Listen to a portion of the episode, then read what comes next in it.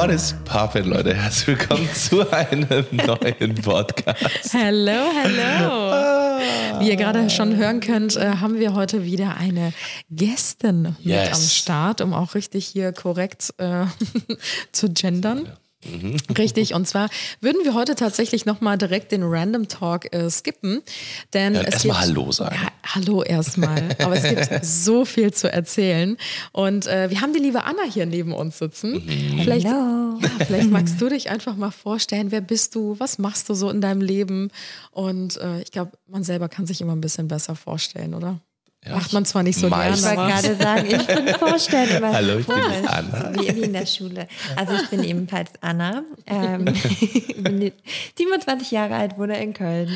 Ähm, nee, teile mein Leben auch auf Instagram sehr, sehr lange schon. Ähm, spreche ich über meine Erkrankung der Endometriose, habe lange über den Kinderwunsch gesprochen, kläre auf, teile aber auch Beauty-Tipps und Co. und nehme die Leute einfach so mit durch mein Leben. Habe zwei Bücher geschrieben, eine Doku durfte ich drehen und ähm, ja, das bin, bin ich. Und, um kleinen Spoiler Alert, in vielleicht heute, vielleicht in drei, vier, fünf Tagen, vielleicht auch in einer Woche, äh, kriegst du deinen kleinen Sohn, euren kleinen Sohn. Ja, der kleine Dino. Ja, ich bin äh, jetzt gerade hochschwanger hier. Ich hätte auch Ja, nicht, ja. also schön, dass wir uns nochmal Ja. sehen. Voll. Wir haben ja noch drüber gesprochen, Ja. ob das Ja. alles noch so hinhaut, aber Wir haben ja vor zwei Wochen haben wir ja, glaube ich, wir haben uns Ja. ja gesehen hier. Ne? Und Ja. dann haben wir halt wirklich so voll lang gequatscht und so.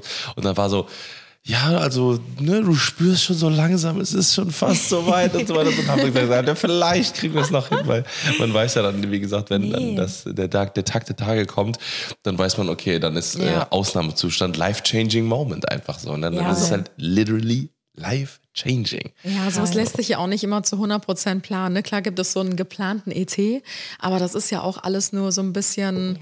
ja, Ja. errechnet halt Richtig. einfach am Eisprung. Ne? Genau. Also, Vielleicht äh, für die, die das nicht, äh, die nicht äh, die Terminologien kennen, ET ist errechneter Termin. Ne? ja, genau. Ja, gut, Ja. Und dann gibt es noch eben zum Beispiel, äh, ja genau, genau. Und es gibt noch den ähm, äh, ETA, ne, das ist quasi in, in äh, auf amerikanisch ähm, Estimated Time of Arrival. Das ist Oh. quasi, wenn, äh, wenn, Wow. wenn du zum Beispiel äh, mit dem Flugzeug landest, genau, dann gibt es den ETA, den Estimated time, time of Arrival. Es gibt auch noch ein ATM. Das Da ist könnt ihr euch Kohle anderes. ziehen. Ja, schön, ja. ja. Ja, Ja. wir kennen uns schon seit vielen, vielen Jahren tatsächlich durch Mhm. die verrückte, bunte Social-Media-Welt. Ähm, und sind in den letzten Wochen so ein bisschen enger, oder letzten Monaten kann man eigentlich sagen, ein bisschen enger zusammengerückt, weil uns ein ganz besonderes Thema verbindet. Du hast es eben schon erwähnt. Es ist äh, der Kinderwunsch. Wir sind äh, zwar komplett zwei verschiedene Frauen mit zwei verschiedenen Geschichten, aber dennoch gibt es äh, neben unserem Namen dann doch noch ein paar Gemeinsamkeiten, die uns verbinden. Unter anderem haben wir beide äh, die Diagnose Endometriose bekommen. Bei dir ist es schon viele, viele Jahre her. Bei mir war es ein ziemlicher Schock vor gut zwei, drei Jahren mittlerweile. Ähm, wir haben beide einen jahrelangen Kinderwunsch, wie gesagt, der uns sehr verbindet. Ähm, sind beide dieses Jahr durch künstliche Befruchtungen schwanger geworden und erwarten beide noch dieses Jahr einen kleinen Jungen. und wie wir Oh, gerade yes. erfahren haben, ist es bei dir ja jetzt jeden Moment eigentlich schon Ja, fast soweit oder könnte Ja. es soweit sein. Das ist schon verrückt, dass jetzt alles so ähnlich auch Ja. ist irgendwo. Ne? Also bei mir hat es ja schon letztes Jahr geklappt. Ja, ja, ja. Ist auch verrückt. Ich weiß Selbe nicht, Geburtsjahr diese, auch jetzt, Diese ne? ganzen Monate einfach hin sind. Das ist Wahnsinn. Wahnsinn. Also wenn man dann, wenn nur ansatzweise dieser Kinderwunsch so schnell vergangen wäre, dann also Ich das hab gerade, wo du das- irgendwie krass. Also Ja. so, so da hatte man viel, leider ja irgendwo auch viel mehr Zeit, das zu realisieren. Über, über die ganze, ganzen Versuche und Monate. Mhm. Also bei der Schwangerschaft, das geht alles äh, ganz rasant schnell auf einmal. Richtig, das stimmt. Crazy. Ja, wir haben gerade auch noch, ich habe gerade auch noch darüber überlegt, weil du, weil wir auch gerade noch darüber gesprochen haben, wie schnell diese Monate jetzt vor, so vorübergingen. Irgendwie auch, wie gesagt, bei uns ist jetzt Halbzeit, bei dir ist es schon soweit. Und ich habe gesagt, äh, das kommt mir auch so vor, also als, gest, als wäre es gestern gewesen, als du auch zum Beispiel auch den, äh, den positiven Ja. Schwangerschaftstest gepostet Ja, hast. Wahnsinn. Und äh, dann war es auch so, hä, Moment, das war doch irgendwie äh, erst so gefühlt vor zwei Ja. Monaten oder so. Ja. Und dann ist es aber jetzt eigentlich doch schon Das stimmt. neun Monate her. Ja, wir haben uns heute äh, hier zusammengefunden, um natürlich so ein bisschen über unsere Themen zu sprechen. Wie du ähm, wissen musst, Anna, ich bin für den roten Faden Ja, bekannt. Anna in ist der rote Podcast. Faden. Anders der rote Ja, Faden. Okay, genau. das ist gut. Ich bin, ich bin die Sidequests. So Richtig, den- weil, gucke weil immer ich, so links und ich, rechts. bin, ich rede ja auch sehr gerne und ich verliere mich Ja. gerne da drin. Deshalb ist es sehr gut, dass du Ich glaub- der rote Faden Genau. bist. Ja, Den genau. brauche ich in meinem Leben. Jeder braucht eine Anna in ihrem Leben. Vielleicht, vielleicht auch vor allem, wenn der Kleine da ist. Vielleicht Ja, genau. Rufe dann einfach mal Ja. an. Genau, genau. Vielleicht machen wir eine kleine Krabbelgruppe auf oder sowas. Die nennt sich dann der rote Faden. Ich glaube, ein Podcast zwischen euch beiden würde wahrscheinlich niemals enden. ich glaube auch nicht. Wir würden einfach Und für, jetzt für immer einfach reden. kein Hand und Fuß, kein Thema. Das würde, würde wirklich von, von Hölzchen auf Stöckchen. Ja, genau, so richtig. Genau. ähm, ja, deswegen würde ich sagen, wir steigen, wir sind eigentlich schon mitten im Thema, aber vielleicht steigen wir noch mal so ein bisschen tiefer ein. Ich hatte vor ein paar Tagen ähm, die Community gefragt, ob die uns nicht mal so ein paar Fragen stellen Ja, wollen, ja. Ähm, weil ich hatte gerade schon gesagt, wir teilen eine ähnliche Geschichte, aber dennoch komplett andere. Und ich glaube, es ist sehr interessant auch nochmal zu sehen, okay, wir haben beide einen Kinderwunsch gehabt, wir haben beide die teilweise selbe Diagnose erhalten, aber dennoch sind unsere Wege komplett unterschiedlich. Und ähm, es heißt auch nicht immer, sobald du zum Beispiel Endometriose hast, dass du direkt in die Kinderwunschklinik Ja, gehen musst. Oder sobald du ähm, in die Kinderwunschklinik gehst, dass es jahrelang dauern wird. Also Mhm. es, es gibt komplett verschiedene Wege. Und das wäre sehr interessant, heute darüber Ja. zu sprechen. Und deswegen sitzen wir hier zusammen am Tisch. Yes, vielleicht noch ganz kurz. Also, ähm, du hast ja auch gerade gesagt, dass du eine Doku dre- gedreht hast und die haben wir auch gesehen und die ist einfach, die bringt es einfach perfekt auf Ja, den Punkt. Ne? Also deswegen, die ist richtig, richtig gut. Und ich würde einfach auch sagen, dass wir die äh, direkt, damit wir vielleicht so für alle, die, die äh, nichts mit dem Thema Endo Endometriose zum Beispiel äh, oder äh, egal, ob das jetzt auch Adenomiose ähm, oder, oder irgendwelche anderen Begrifflichkeiten, wenn äh, damit jetzt jemand nicht so ganz klarkommt oder dass da keine Vorstellung hat, äh, packen wir jetzt nochmal den Link von der Doku in die Show Notes und dann, äh, äh, wenn ihr da vielleicht euch auch nochmal tiefer also wirklich Ja. auch fachlich auch sehr auch so schöne Grafiken und das also diese ganzen ne, wirklich das hilft einem ne, auch äh, das sehr sehr gut zu verstehen und dann äh, schaut euch doch diese Doku auf jeden Fall auch nochmal Ja. an äh, in der in den äh, Shownotes ist sie verlinkt und dann äh, können wir jetzt auch nochmal ja genau Tim und ich haben die nämlich geguckt, als wir gerade den Transfer, glaube ich, hatten. Ja, und das fand ich voll irre. Ich habe dir das, Ey, das war- extra ist geschickt. so also du wusstest ja von mir, dass die rauskommt. Ja. Aber ich habe extra dir das nicht nochmal irgendwie explizit gesagt, weil ich ja auch, weil wir ja eh viel Kontakt Ja. hatten, auch während der künstlichen Befruchtung, jetzt abseits von Instagram Genau. auch. Ich habe es extra nicht, gesch- nicht geschickt, weil ich war danach psychisch auch so aufgewühlt Ja. und ich Ja. dachte so, boah nee, das soll Anna sich jetzt besser nicht reinziehen. Ich habe es mir natürlich erstmal mit Tim zusammen. Ja, ich glaube, so, am selben so. Tag noch Oh haben wir Mann. die ganzen Folgen hintereinander weggeguckt und Tim hat immer wieder so rüber geguckt zu mir auf die Ja, ja, Couch ja, und ich lag und da und hab so. geheult wie ein Schlosshund. Ja. Aber irgendwie hat es mir auch gut getan, weil ich brauche manchmal, also gerade während der künstlichen Befruchtung, brauche ich irgendwie ganz, ganz viel so zu diesem Thema, ganz viel Input.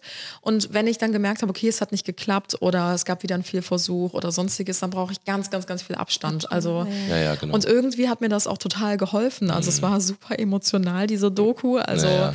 ich glaube auch für Menschen, die jetzt nicht unbedingt so total im Thema involviert sind, weil man einfach sehr, sehr mitfühlen kann. Auch meine Mama, die hatte die Doku auch geschaut und mir sofort Ja, sie- rüber geschickt. Hat sie ja auch letztes Mal, als wir Ja. hier zum Kaffee Kuchen uns getroffen Ja. haben, hat sie mich ganz doll gelobt. Ja, ganz süß ja. war sie da ja. Ne? Also das freut mich natürlich vor allem ähm, und das finde ich auch schön, dass wir jetzt gesagt haben, dass wir hier zusammen sprechen, weil natürlich sind viele betroffen, jedes Ja. sechste Paar im Schnitt, aber es gibt auch noch einfach viele, die ein Glück nicht betroffen sind, aber leider eben auch wenig Verständnis aufbringen teilweise. Das stimmt, ja. Und das war für mich auch ein Hauptgrund, warum ich damals darüber gesprochen habe und auch eben die Doku oder jetzt auch, dass man mit unterschiedlichen Geschichten spricht, dass die Leute halt auch mal verstehen, es gibt halt wirklich kein Schwarz oder Weiß. Ne? Also weder beim Kinderwunsch noch bei chronischen Erkrankungen, Ja. oder psychischen Erkrankungen, was auch immer oder allgemein im Leben. Total. Ja, oder äh, ne, es, das gibt's ja bei, genau, bei, bei so vielen Themen einfach. Und vor allem, ich finde, äh, ähm, jeder kann sich ab einem gewissen Zeitpunkt, manche früher, manche später, können sich besser äh, mit diesem Thema auseinandersetzen oder, oder halt nicht. Gerade vielleicht jüngere Menschen sind auch oft so, so äh, die interessiert das dann vielleicht auch manchmal gar nicht so, ne? Oder die haben da noch gar keine, gar keine gefühlsmäßige Welt zu, weil die sich denken, so ja, Kinder will ich sowieso irgendwann erst haben und so weiter und so fort. Aber es ist ja irgendwo, also eigentlich ist das Thema, also ne, Kinder bekommen und ne, eine Familie gründen und so weiter und so fort. Das sind ja, das ist ja das Thema, was eigentlich die Menschheit ausmacht. So, weil eigentlich, also ohne Kinder kriegen, ne, das, äh, also fun- funktioniert die Welt einfach nicht. So, ne, da funktioniert die Menschheit nicht. So, ne, und deswegen ist es halt, glaube ich, so ein trotzdem so ein großes Thema, was, äh, ne, was einem erst bewusst wird, wenn man sich so richtig intensiv mit dem Thema erst befasst Ja. halt. Ne? Ich, ich habe mir nie Gedanken darüber gemacht. Nee, aber also, weil man ja auch in der Schule einfach nur lernt zu verhüten. Genau. Also ich Ja, genau. Stimmt, ehrlich, stimmt. In der Schule wird nur darüber gesprochen, ähm, dass man verhüten muss, auch nur um zu verhüten. ja, Geschlechtskrankheiten werden da ja auch das stimmt. einfach Gibt's unter gar den nicht. Tisch gekehrt, die gibt es nicht. Ähm, und das finde ich ist ja schon so ein Problem. Ich meine, klar, natürlich kann man jetzt in der Grundschule das vielleicht jetzt noch nicht so lernen oder ähnliches, aber ich finde, man wird als äh, junge Frau oder als Mädchen gar nicht darauf vorbereitet, ähm, dass es vielleicht auch mal nicht so sein kann oder dass man auch ein, äh, ein Kind verlieren kann, auch wenn vielleicht die, Stimmt, die Periode verzögert ist. Das sind manchmal ja auch frühe Aborte, sind biochemische Schwangerschaften, nennt man das, kriegen einige vielleicht gar nicht mit, weil die keinen Kinderwunsch haben, ihren Zyklus gar nicht so tracken. Viele verstehen den Zyklus ja auch nicht. Also Ja. ich finde es auch oft Thema, weil man all das nicht beigebracht bekommen hat und gar nicht an die Hand genommen wird Ja, bei stimmt. dem Thema. Ich Und glaub- das finde ich auch schwierig. Ja. Ich, ich werde angerufen. Ich habe mein Handy auf Flugmodus. Ich Anfänger. Nicht. Doch, ich habe auch auf Flugmodus. Wow. Internetanruf. Klassiker. Äh, auf jeden Fall. Ähm, äh, nee, ich glaube, das ist zum Beispiel ein Grund, ne, was man, ähm, äh, also zum Beispiel, oder eine, eine Maßnahme, es ist ja generell das Schulsystem, was unbedingt angepasst werden muss, in so vielen Bereichen. Ja, ja. Und zum Beispiel gerade in Biologie oder sowas, äh, sollte man, also macht es nicht Sinn, irgendwie auch denn die, vielleicht auch die Klassen dann aufzuteilen oder vielleicht nicht aufzuteilen, aber äh, ne, ich meine, ich kann verstehen, wenn, äh, ne, wenn dann die, die, die, die, die Lehrer gar nicht so intensiv jetzt auf Themen eingehen, weil klar, wenn du da in der fünften, sechsten, siebten Klasse so kleine Kinder irgendwie so heranwachsen hast ne, und du denen äh, vielleicht davon erzählst, wie äh, ne, eine Periode funktioniert und so weiter, dann sagen die, äh, nee, wollen wir alle nicht wissen und so weiter und so fort. Dann denke ich mir halt so, ja, dann geht doch vielleicht hin und, ähm, und teilt die Klassen vielleicht auf, weil biologisch gesehen gibt's einfach Unterschiede. Ne? Der, äh, ne, wenn der, wenn, wenn bei Jungs vielleicht was anderes heranwächst oder äh, Hormone anders äh, ne, funktionieren und bei Frauen ist halt eben, wie gesagt, mit dem Zyklus, mit den, mit, äh, wie gesagt, Krankheiten, die äh, Frauen kriegen können und so weiter und so fort, ne? dass man eben dann die Klassen vielleicht auftrennt und dann vielleicht unterschiedlich ähm, die Kinder darauf vorbereitet, dass vielleicht auch was im Leben auch mal anders laufen kann Ja. als. Wobei ich ne? glaube, ich meine, das ist jetzt eh weit weg nur von, von unserem roten Faden, aber Ja.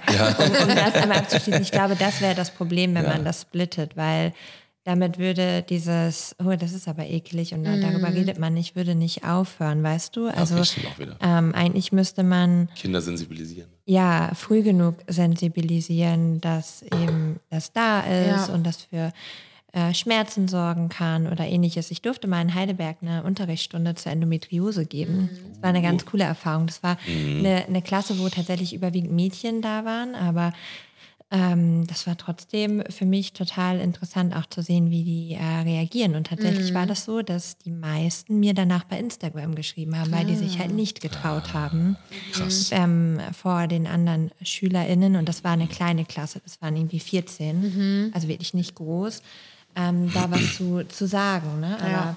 Ja. es ist ein schwieriges Thema irgendwo, ne? Vor allem dann auch beim Kinderwunsch, wenn man halt wirklich denkt, okay, das klappt schon und Ja. auf einmal wird man da so vor vollendete Ja, Tatsachen ja, gestellt stimmt. und es funktioniert halt irgendwie gar nichts. Ja. Ja, ich glaube, es ist auch so ein großer Schock für die meisten, die dann halt so eine Diagnose bekommen oder einem mitgeteilt wird, ja, es könnte bei ihnen nicht so ganz einfach klappen, weil, wie du eben schon gesagt hast, es wird dir halt nie irgendwo beigebracht oder gesagt, hey, das ist ein großes Wunder, überhaupt ein Kind Ja, bekommen voll. zu dürfen, sondern du siehst ja nur überall in Filmen, in Fernsehen oder keine Ahnung was, wenn in Serien, ähm, sobald du einmal die Verhütung vergisst, sofort schwanger.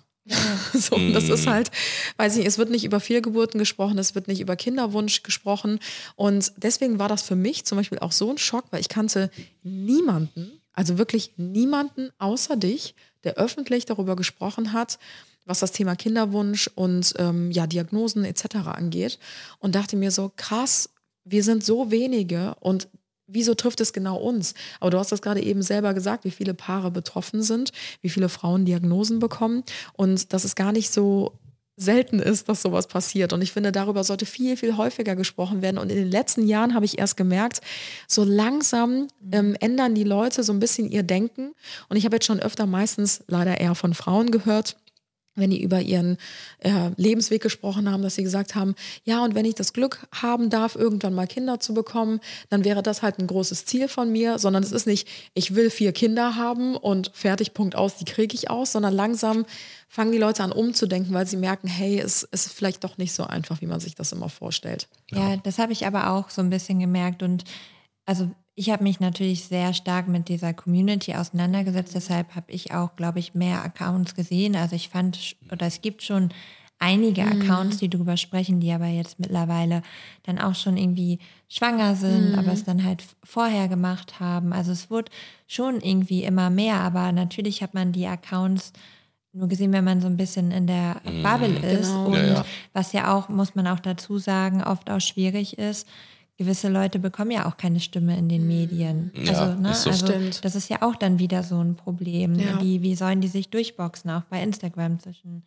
den ganzen anderen Sachen? Mhm. Ja. Und das sind ja auch immer so Themen. Und das erlebt man dann wirklich nur, wenn man nach Hashtags sucht, wenn man sich halt irgendwie mit diesem Thema befasst. Mhm. Ja. Ja. Aber wenn man das nicht tut, sieht man diese vielen tollen Accounts, die aufklären, eigentlich gar Mhm. Ja, nicht. Ne? ja. Und es sind ja auch oft noch anonyme Accounts. Mhm, Ja, ja, das stimmt. ja, Was ich okay finde, Ja. weil ich schön finde, dass trotzdem einfach aufgeklärt wird. Mhm. Schade ist aber natürlich, dass es aus einem bestimmten Grund anonym ist, Mhm. weil man vielleicht nicht respektiert wird beim Job, was den Kinderwunsch angeht, vielleicht auch in der Familie. Mhm. Teilweise wissen es ja wirklich, weiß ja wirklich niemand. Also Ja. bei einigen und äh, die bleiben dann halt lieber anonym. Genau. Ne? Auch schwierig. Ja, wir können ja mal in die Fragen reinstarten. Da haben wir nämlich echt einige. Ich glaube, ähm, die eine oder andere wird sich wahrscheinlich auch erübrigen, einfach so im Gespräch, wenn man Ja, von ja. Hölzchen auf Stöckchen kommt. Aber wir können ja mal ganz vorne anfangen. Ähm, wie habt ihr gemerkt, die Fragen wurden natürlich immer an uns beide gestellt. Wir, also Tim und ich haben natürlich vor ein paar Folgen noch einen Podcast über unsere Geschichte gemacht. Deswegen werden wir den Fokus schon eher so ein bisschen auf dich legen und ich werde einfach immer mal wieder so ein bisschen was reinwerfen, ähm, weil uns das ganz wichtig ist, dass man auch mal deine Geschichte hört, falls man dich noch nicht kennen sollte. Also ich stelle die Frage jetzt einfach mal so, ab wann hast du gemerkt, dass bei dir irgendwas nicht stimmt? Dein Weg ist ja schon ein bisschen länger. Ja, tatsächlich war das sehr unkonventionell. Ich habe, als ich 19 Jahre alt war, schon die Diagnose Endometriose bekommen. Damals waren meine Eileiter durchgängig, meine Eierstöcke waren nicht verwachsen. Ich habe aber auch Adenomiose, das ist quasi das gleiche Spiel, nur in der Gebärmuttermuskulatur, um das jetzt einmal kurz runterzubrechen, Ja. also wirklich ganz kurz ja. runterzubrechen. Ähm, und was das angeht, war immer eigentlich alles in Ordnung. Und ja, ich mit 19 Jahren halt auch gedacht, ja, easy, geil, die Bahn ist frei, was soll da schon passieren?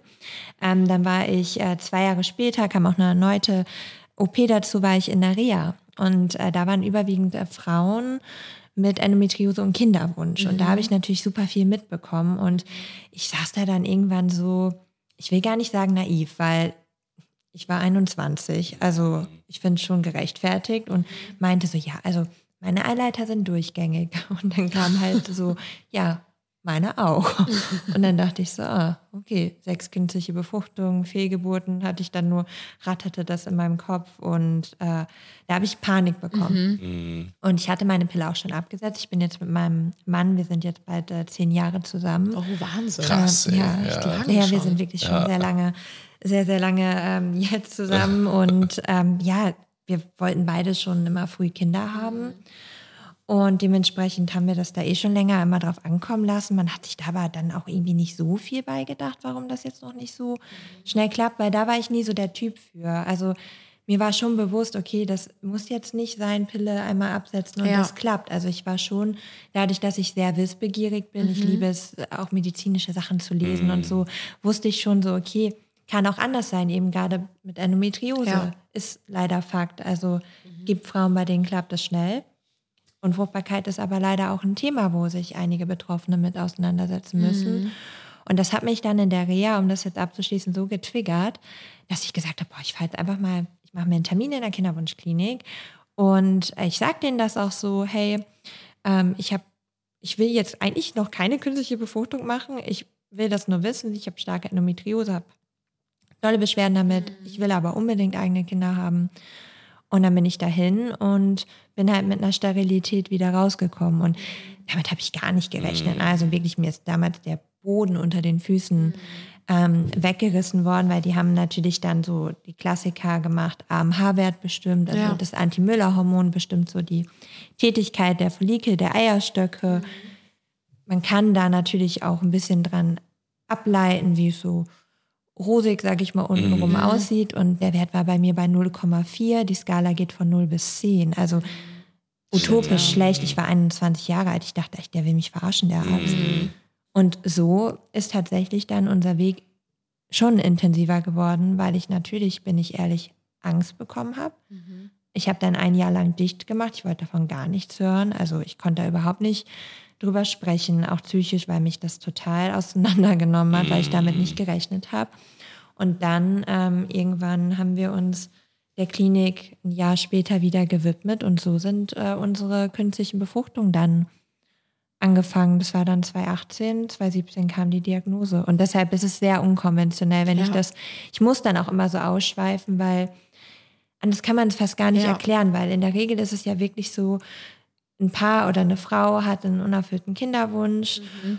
Es klappt nicht, vielleicht auch über Jahre nicht. Der Goldstandard ist ja, wenn es ein Jahr lang, nicht geklappt hat und man jeden Zyklus genutzt hat, Ja. dann sollte man eigentlich schon in eine Kinderwunschklinik, was ja auch viele nicht machen, aus Scham Wir zum Beispiel. und Ängsten und Co. Und bei mir war es ja alles so anders. So, ich Ja. saß da mit meinen 21 Jahren ganz takt und neugierig und wollte es einfach wissen. Jetzt bin ich dankbar dafür, ne? Ähm, dass mich meine Ängste dahin getrieben haben. Aber in dem Moment dachte ich mir auch so, ey Anna, warum bist du jetzt so neugierig? Warum hast du es nicht mal auf dich zukommen lassen? Ja. Und ähm, wie war das damals bei dir? Weil das ist ja sehr ähm, nicht unwahrscheinlich, sondern sehr unüblich, ja, ähm, dass damals Endometriose bei dir so ähm, schnell eigentlich diagnostiziert wurde. Bist du da einfach an den richtigen Arzt oder die richtige Ärztin geraten oder wie kamst du dazu, dass du die Diagnose bekommen hast? Schnell war es nicht, es hat sechs Jahre gedauert. Okay, wow. Also ich habe mit 13, als ich 13 Jahre alt war, hatte ich den Verdacht Ah, okay, schon. es ging schon vorher los. Okay. Wahnsinn. Ja. Ähm, ba- Das ist natürlich sehr früh und schnell und da sind auch viele, die immer sagen, ja, sei doch froh, du hattest wenigstens den Verdacht. War ich auch an sich, aber ich musste mir halt trotzdem immer reinhören und reinziehen, dass ich das Scheidungskind bin, welches Aufmerksamkeit sucht, dass ich mir diese Bauchschmerzen, sage ich jetzt mal, es waren natürlich keine Bauchschmerzen, aber so wurde es immer ähm, runtergespielt, einfach nur einbilde, Periodenschmerzen seien noch normal, ich sei einfach viel zu dünn und müsste mal mehr essen und äh, da wurden mir Essstörungen vorgeworfen, auch von anderen Ärzten, obwohl ich den Verdacht hatte. Meine Mama war damit, glaube ich, auch einfach überfordert. Die wollte ja auch nicht, dass das Kind krank ist. Und äh, ja, ich habe da nicht so Es viel sind so viele Fakt bekommen. Faktoren, die da noch mit reinspielen. Ja, also, ne? ja. Es ist ja nicht nur Voll. ein Satz von einem Arzt und ein Brief von einem Arzt, sondern dann, geht es ja zu Hause weiter, sozusagen. da- ne? Und in der Schule halt weiter das, und so weiter Das und so ist fort. halt das Ding. Also vor allem in der Schule. Ich hatte irgendwann in Schulsport eine 5, Mhm. weil ich halt kaum teilnehmen konnte, weil ich auch immer so Beschwerden hatte. Und ähm, ich musste irgendwann, das fand ich noch krasser, einen Attest haben, dass ich so oft pinkeln darf, wie ich will. Weil ich halt mit der Endometriose so Blasenprobleme immer schon Wahnsinn. hatte. Und irgendwann die Lehrer meinten, ich würde ähm, Unterricht schwänzen wollen Krass. Und ähm, würde deshalb so oft auf Toilette gehen. Und das muss man sich mal reinziehen. Ne? Ich hatte, ich habe das letztens erst gefunden, als ich im Krass. Haus meiner Mama äh, was aufgeräumt habe. Da habe ich erst dieses Attest vom Hausarzt Wahnsinn. gefunden. Krass. Ähm, ja, also es hat dann schon, schon sechs Jahre gedauert. Der Durchschnitt ist ja auch leider sechs bis zehn Jahre. Und es war auch irgendwie nicht schön, in so einer Zeit zu sein, wo man schon einen Verdacht hat und trotzdem glaubt einem Ja, niemand ein. Und ich hatte ja auch die Beschwerden, es wurde auch immer mehr, es, es half auch nichts. Und im Endeffekt habe ich die Diagnose auch nur, weil ich aus eigener Faust damals von Ostfriesland Ja. nach Berlin gezogen bin fürs Modeln. Da gab es eigentlich ein Endometriosezentrum. Und da wurde ich dann ernst genommen. Ich finde das so verrückt, weil Ähm, ich kannte natürlich auch deine Geschichte, Ja. bevor ich meine Diagnose bekommen habe. Und wir hatten ja auch schon einen etwas längeren Kinderwunsch. Bei uns war es, glaube ich, so der ganz typische Wunsch. Das ist auch wieder so ein Unterschied zwischen unseren beiden Geschichten. Wir haben ja geheiratet 2018, haben dann gesagt, ach ja, wir lassen es jetzt einfach drauf ankommen. Dann vergingen so die Jahre, die liefen so ins Land und ähm, ja, wir haben halt gemerkt, okay, es passiert nichts, obwohl wir es drauf anlegen. Ich war auch informiert zum Beispiel wie du. Ich war da jetzt auch nicht so blauäugig, dass ich gedacht habe, ja, im ersten Zyklus klappt es halt irgendwie sofort. Da habe ich mir schon Gedanken gemacht und wusste, ja, das kann halt ein bisschen dauern, auch bis zu einem Jahr oder vielleicht auch ein bisschen länger noch, wenn man jetzt nicht ganz akribisch irgendwie drauf achtet. Da waren wir eigentlich total relaxed. Aber als wir dann gemerkt haben, so, es vergingen halt wirklich Jahre und es passierte nichts, wurde ich ja dann doch stutzig. Und dann habe ich halt auch überlegt, mal angefangen zu googeln, mal die Ärztin gefragt, woran könnte es denn liegen? Ähm, ja, was, was könnten halt so Baustellen vielleicht bei uns sein? Oder könnte bei mir irgendwas nicht in Ordnung sein, könnte bei Tim was nicht in Ordnung sein. Dann haben wir Tim abklären lassen, bei ihm war alles äh, tipptopp. Und dann dachte ich mir so, okay, dann liegt es an mir irgendwie. Und das war für mich schon so ein totaler Schock, weil ich mir dachte, was kann es denn sein, weil ich kannte deine Geschichte, ich kannte deine Symptome zum Beispiel oder so ja, ich sag mal so diagnosentypische Symptome einer Endometriose und dachte mir, das habe ich zum größten Teil gar nicht. Deswegen habe ich das für mich schon so ausgeklammert. Und Wer ich weiß, dann- wie lange du das vielleicht auch schon hattest, sondern vor, Genau, also weit die, vorher. die und Ärzte so. vermuten bei mir ja tatsächlich, dass es bei mir irgendwann in der Pubertät, Jugend auch angefangen haben muss. Also Ja. da passt diese Diag äh, Diagnoserate. Zeitraum. Genau, dieser Zeitraum ähm, passt ziemlich gut, den du eben genannt hattest, dass es teilweise bis zu zehn Jahre dauert. Man weiß es bei mir natürlich nicht genau, weil es sich bei mir ganz anders äußert, wie zum Beispiel bei dir. Also ich hatte auch immer Schmerzen, aber ich dachte halt, es wäre normal, weil man hört ja auch immer wieder so, ja, wenn du die Periode hast, dann hast du halt Schmerzen und ja, dann nimmst du halt eine Wärmflasche, so. Aber ich wusste halt, klar, bei einer Endometriose, Klassiker. Diagnose ist es noch mal extremer und ich dachte mir so, nee, ich, so, so extrem ist es bei mir nicht. Deswegen habe ich dieses Ding sofort bei mir ausgeklammert und als dann halt die Diagnose kam, dachte ich mir, das, das kann nicht sein, weil ich dann natürlich auch noch so andere Symptome durchgegangen bin und dachte, ja, vielleicht treffen bei mir so ein bis zwei da, davon zu und dachte dann, ja gut, dann ist es bei mir vielleicht aber auch gar nicht so weit fortgeschritten oder das ist nicht so schlimm. Und das ist halt das Tückische, finde ich, gerade an dieser Diagnose, weil Endometriose kann halt so vieles bedeuten. Das kann sein, dass du starke Symptome hast oder wenige Symptome. Deswegen wird es dann sehr, sehr lange vielleicht auch gar nicht erst diagnostiziert oder dauert vielleicht noch länger. Oder ähm, du kannst sorgenlos Kinder bekommen. Zum Beispiel meine beste Freundin, die hat auch eine sehr ausgeprägte Endometriose schon seit Jahren. Die hat im zweiten Zyklus sofort ähm, Ja, ja. schwanger geworden. Habe ich auch in meinem Umfeld. Ja, also es gibt einmal diese Seite und diese Seite. Und ähm, ja, bei mir war es dann leider auch das Hauptlos. Äh, bei mir beide Eileiter komplett zu, verschlossen. Keine Chance auf natürlichem Wege halt ähm, ja, Kinder zu bekommen. Und somit haben wir unseren Weg quasi in die Kinderwunschklinik gestartet. Ja. Ja, das ist auch mit der Endometriose häufig so, dass ähm, Frauen das teilweise echt erst erfahren, wenn die in der Kinderwunschklinik sind. Wenn sie halt eben von den Beschwerden her Ja. für sich damit okay Genau. waren. Ne? Ich meine, auch, auch Schmerzen nimmt man ganz anders wahr. Bei mir war das zum Beispiel, also ich hätte das gar nicht, nicht, nicht merken können Ja, weil ich auch ohnmächtig geworden bin, regelmäßig vor Wahnsinn. Schmerzen. Also mein Körper hat wirklich so einen Knockout gehabt, ähm, dass ich ähm, ja auch nicht nur normale Schmerzmittel Mhm. immer nehmen musste, sondern einiges Stärkeres und das hat sich auch nicht normal angefühlt. Ne? Also, aber das ist ja eben das Problem Ja. auch irgendwo. Was ist normal, was ist Genau. nicht normal? Die Endometriose kann so individuell sein. Deshalb bin ich auch immer bei diesem Kinderwunschthema vorsichtig, weil ich möchte an sich niemanden Angst machen, zumal ich ja auch noch andere Baustellen habe. Bei mir Ja. ist es ja nicht nur Genau. die Endometriose, sondern auch immunologische Faktoren. Generell ist man sich auch gar nicht so sicher, ob das mit meinen ja, problematischen Eizellen nur von der Endometriose Mhm. kam oder ob es vielleicht auch einfach ein anderes Los ist, welches ich noch zusätzlich gezogen habe. Also es ist schwierig und auf der anderen Seite möchte man ja auch aufklären, Ja. weil Ja. nicht jeder Arzt oder Ärztin bei einer Endometriose-Diagnose diesen Kinderwunsch anspricht ja, das stimmt. viele ja auch schon vorher einfach operiert werden an den Eierstöcken, ohne dass da mal irgendwie vorher gesprochen wird, ähm, wollen sie vielleicht mal Kinder oder Mhm. ähnliches. Da finde ich die Frage übrigens in Ordnung, wenn danach gefragt wird. Ja, ist echt so. nach Kinder kriegen. Aber das ist echt ein, das ist ein schwieriges Thema. Das stimmt. Ähm, wir haben gerade schon so ein bisschen darüber gesprochen, ähm, wie unser Weg äh, in die Kinderwunschklinik zustande gekommen ist. Wie unterschiedlich waren unsere Wege jetzt zur Schwangerschaft? Du hast gerade schon so ähm, angedeutet, es gab bei dir noch so ein paar andere Diagnosen. Ähm, kannst du so grob oder kurz zusammenfassen, wie jetzt quasi der letzte Versuch oder wie ist generell dein, dein Weg abgelaufen? Du hast ja schon mehrere künstliche Befruchtungen, vielleicht kannst du kurz darauf eingehen und wie, oh, wie- das ist immer so blöd zu sagen, aber welcher, welche Methode hat zum Erfolg geführt? Manchmal weiß man es ja selber gar nicht so richtig, Ja. aber vielleicht kannst du ein bisschen dazu erzählen. Ja, ja, wo, wo fängt man da an? Also, ähm, also insgesamt waren das jetzt ähm, elf ICSIs, beziehungsweise wir haben zwischendurch auch IVF gemacht. IVF ICSI ist ja einfach die unterschiedliche Art der Befruchtung. Also was im Genau. Labor passiert, damit haben wir ja an sich wenig zu tun. Ja. Ähm, wir hatten ähm, drei Inseminationen und auch einige VZO-gesteuerte Zyklen. Das sind halt diese klassischen hormonell gesteuerten Zyklen mit Zyklus-Tracking, weil tatsächlich meine erste Schwangerschaft und dann leider auch erste Fehlgeburt auf natürlichem Wege war, während einer Insemination, die nicht stattfinden konnte, weil mein ganzer Zyklus so chaotisch war und auf einmal war ich schwanger und ich dachte so, hä? So nach den ganzen Jahren Kinderwunsch, wo mir gesagt wurde, mit, also wird schwierig. Und äh, deshalb haben wir dann sehr lange uns auch auf dieser Schiene wieder bewegt und sind Ja. einmal zurückgerudert von künstlicher Befruchtung auf, sag ich mal, Natürlichen Diesen- Weg.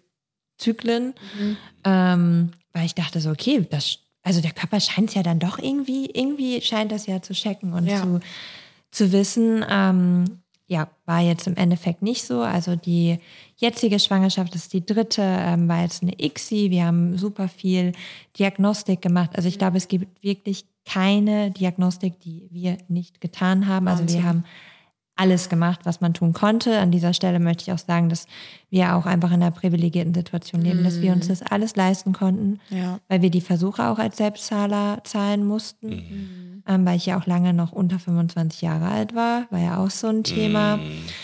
Ähm, ja, und da habe ich immer versucht, mich an jeden Strohhalm zu hangeln und wieder neue Wege zu finden. Natürlich freut man sich nicht über neue Befunde, aber gerade als wir so den Weg zur Immunologin gegangen sind, was ja auch beim Kinderwunsch so ein strittiges Thema Ja. ist, sage ich mal, ähm, da habe ich echt gehofft, dass da noch irgendwas bei rumkommt, weil das war so unser letzter Step an ja, Diagnostik und irgendwie, wenn was rauskommt, dann kann man ja auch meistens so ein bisschen dran, Genau. dran drehen. Also so sagt man es sich dann ja immer wieder.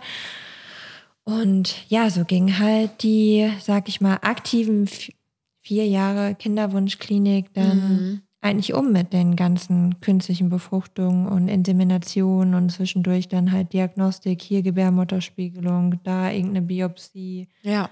Und ähm, Ich kann das sehr ja. gut nachvollziehen, weil als wir ähm, uns mit Diagnostiken beschäftigt haben, weil am Anfang wurde auch gesagt, ah, sie sind jung und gesund, also sie haben Endometriose, Mm. ihre Eileiter sind zu. Das ist ja nur der mechanische Weg, der die Schwangerschaft gerade ausschließt. Und wir waren so, ja gut, dann Ja. ist ja eigentlich ganz egal. Wir gehen einfach in irgendeine Kinderwunschklinik, die uns empfohlen wurde, und dann wird das auch sofort klappen. Also da waren wir tatsächlich ziemlich blauäugig, was das angeht. Ja weil- gut, also es wurde ja auch dann vom Arzt dann so Ja, genau, äh, ja. erzählt. Ne? Also wir haben es quasi einfach so Glaubt hingenommen. man ja, dann auch irgendwo so Ja, genau, ein bisschen. genau. Und Genau. hätte ja auch sein können, dass es Ja. so ist. Genau. Ne? Also ich meine, Ja, den ja. Weg gibt es ja auch. Ähm, genau. Dass es dann Ja, und durch den als- Umweg direkt geschafft wird, sage ich mal. Als wir dann gemerkt haben, dass es doch nicht so einfach ist, Mhm.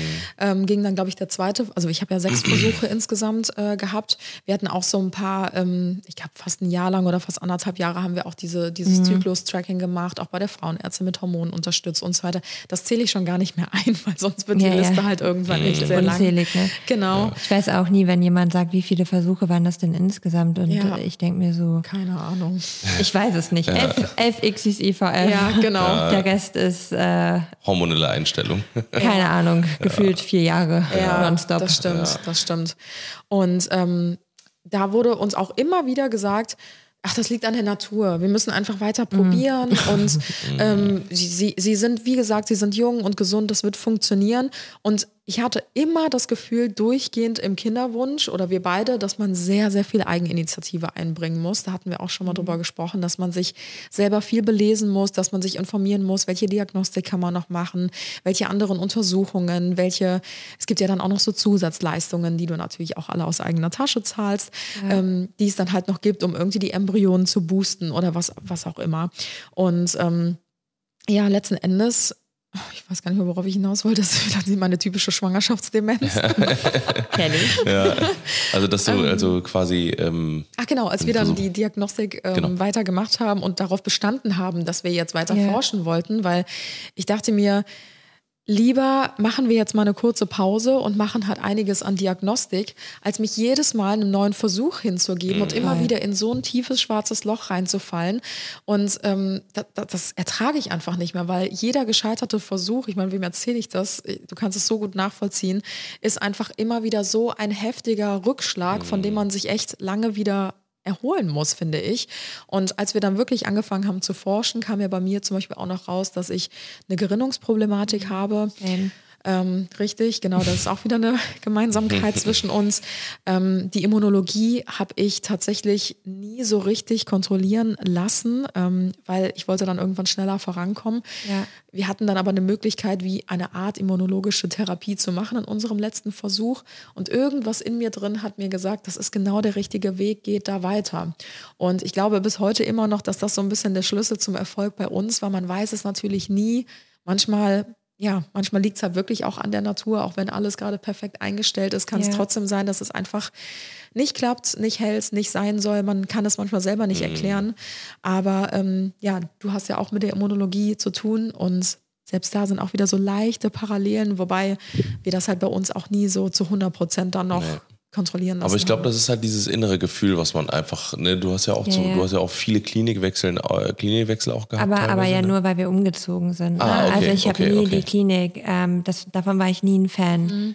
ähm, muss ich ehrlich sagen, weil ich das sehr schwierig finde, wenn man nach zwei Versuchen gleich einer Klinik vorwirft, Ja, ja, stimmt auch wegen wieder. euch klappt das nicht. Also, Ja. also das, da weiß ich nicht, da war ich noch nie der Fan von und ich habe mich in meiner Klinik immer wohlgefühlt. Also Mhm. Ja, ja. im Endeffekt war ich nur in drei Kliniken, weil wir halt dreimal umgezogen sind. Okay, okay, okay. Ähm, okay. und zum Beispiel bei mir war es halt auch so, gerade als wir in Heidelberg gelebt haben, dass die von alleine viel Diagnostik gemacht haben, eben okay. weil ich so jung war und einfach schon so viel Scheiße im Rucksack hatte, Boah, krass, dass die halt auch selber gesagt haben, ist echt nicht typisch. Also ich war wirklich, und das sagt auch immer noch meine Endoärztin und alle so, mit denen ich Kontakt habe, sagen, dass ich wirklich ein sehr untypischer Fall Ja. war, weil so viel aus sämtlichen Ecken geschossen kam.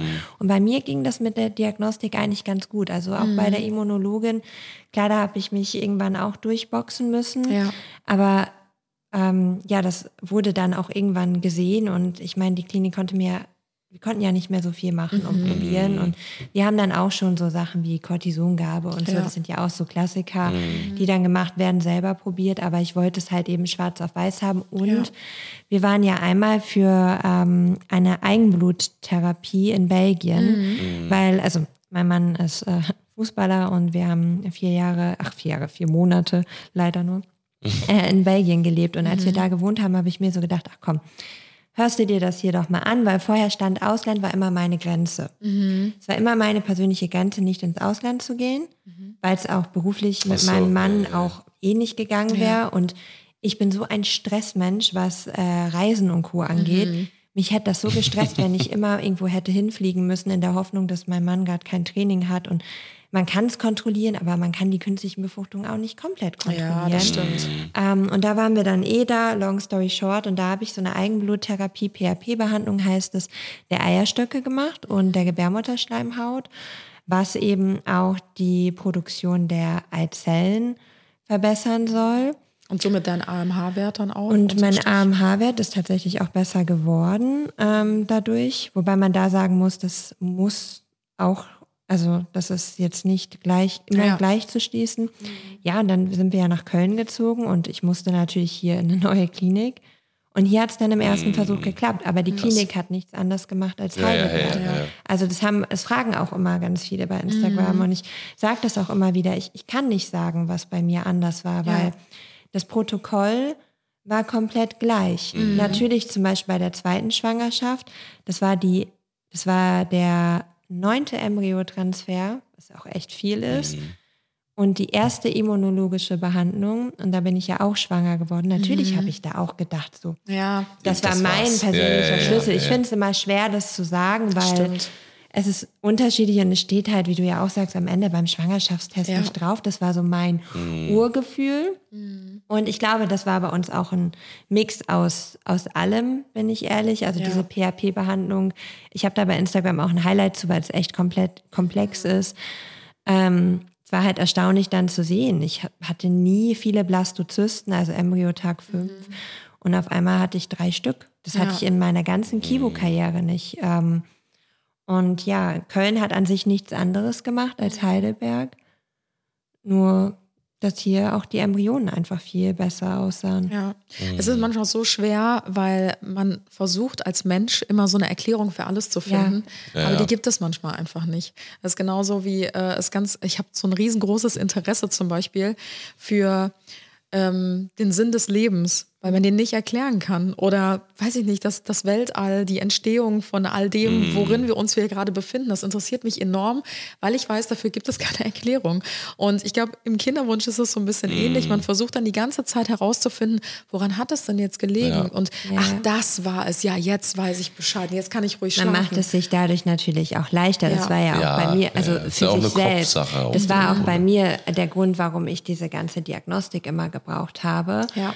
Ähm, weil ich konnte zum Beispiel zwischen den Versuchen nicht stillstehen. Ich brauchte Mhm. immer was, was ich tun kann. Für mich waren Pausen ganz schrecklich, weil weil es nicht weiterging, so mehr ja, oder weniger. genau, ne? weil, weil ich meinen Kopf gar nicht ausstellen konnte.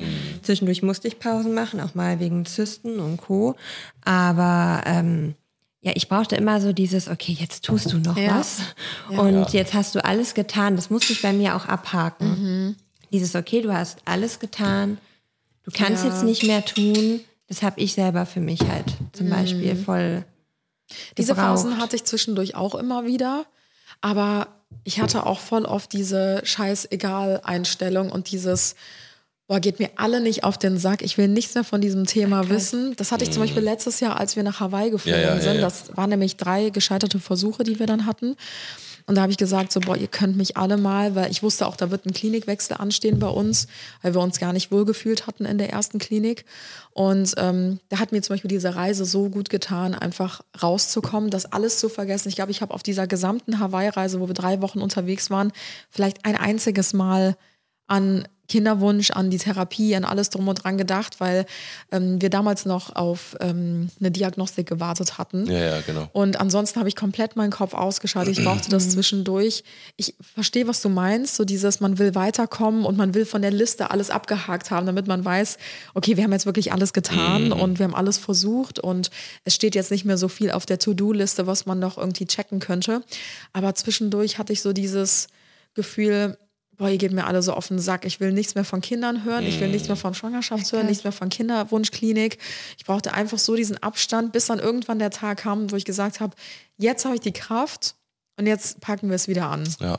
Also ja, total verrückt, wie unterschiedlich das sein kann. Ja, ich muss aber auch dazu sagen, das war jetzt auch nicht die gesunde Art. Ne? Und das merke ich jetzt erst in der Schwangerschaft. Da haben wir ja auch privat jetzt schon viel Ja. drüber gesprochen, weil ich mich im Endeffekt, ich war wie so eine ja, Spielfigur in irgendwie so ein Mario-Game, was von Level zu Level hüpft und bloß nicht runterfallen darf und habe nur funktioniert. Und ich bin generell so ein Typ, ich kann voll gut funktionieren. Ähm, und ich mag das an sich auch tatsächlich gerne. Aber wenn ich dann zur Ruhe komme, dann kommt so die, der komplette Ja. Breakdown. Ja. Und das war auch nicht gut jetzt rückblickend. Aber das kann man jetzt nicht mehr ändern. Für den Moment war es richtig. Ja. Und wir hatten ja auch mal so zwei, drei Monate Pause oder wie dann nach der einen Fehlgeburt. Die war im äh, Dezember, da war der nächste Versuch auch erst im März. Ja, da braucht es einfach ein bisschen Zeit auch Da, da, zwischendurch. da habe ich ne? wirklich auch Zeit gebraucht. Aber in der Zeit habe ich mich trotzdem mit allem beschäftigt. krass. Boah, das also ist echt das, krass. ich bin da einfach so, da sind wir dann gerade nach Belgien, dann Ja. habe ich alles in Belgien abgecheckt. Äh, Wahnsinn. immer, ich weiß nicht, ich, ich konnte, ich habe das gebraucht Mhm. auch einfach. Aber weil ich auch wusste, mich stresst das nicht, ne? Also mich Ja. selber belastet das nicht, sondern ich hatte auch immer Spaß an Ovulationstests. Also Krass. das hat mir ich fand es total spannend, Sicherheit Ja. das immer zu sehen ich- oder auch Temperatur messen und so. Also das war so ein bisschen, Ja. es war halt meine Aufgabe irgendwie so die letzten Jahre. Und so habe ich es leider, leider irgendwo dann auch angesehen. Das war Ja. keine schöne Aufgabe und die habe ich mir auch ganz sicherlich nicht gewünscht. Und Ja. ich sage euch auch ehrlich, als wir dann angefangen haben mit dem ersten Embryo-Transfer, der ist jetzt äh, vor ein paar Tagen vier Jahre her, Krass. da habe ich ja auch gedacht, das wird jetzt dann klappen. So, jetzt haben wir das hier alles auf uns Ja, genommen, ja, ja. Hormonstimulation. Ich damals noch mit Überstimulation um schön im Krankenhaus gelandet und so. Also, ne, man, man hat irgendwie so gedacht, ja komm, ne, Ja. Jetzt, das klappt ja, jetzt ja, und ja. dass das so ein Weg wird, damit hätte ich im Leben Mhm. nicht gerechnet. Vor allem, weil wir ja so früh mit allem begonnen haben. Ja. Ja. Ja, viele fragen auch immer so, wie man die Kraft äh, aufwenden kann für diesen langen Weg.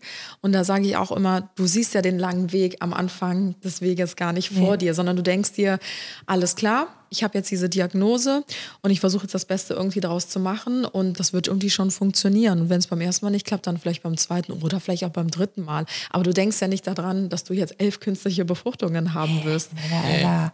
Und bei mir, das war halt auch wirklich was, mir haben diese Diagnostiken Kraft gegeben. Also das verstehen, glaube ich, auch wirklich nur Leute, Ja, die dass damit halt was, zu tun dass halt haben. was gefunden wird. Das ist Ja, so, als genau. wenn, oder, oder zumindest, das ist irgendwie das so wie eine. so Schatzsuche. Ja, ich genau, konnte mich genau. daran so ein bisschen hangeln und ich habe halt was getan. Und Ja. ich muss auch sagen, ich habe ein wahnsinnig tolles Umfeld gehabt. Und Mhm. ich habe ja auch schon früh drüber gesprochen. Ich meine, das ist ja was, was uns krass unterscheidet. Voll. Also wirklich komplett unterscheidet.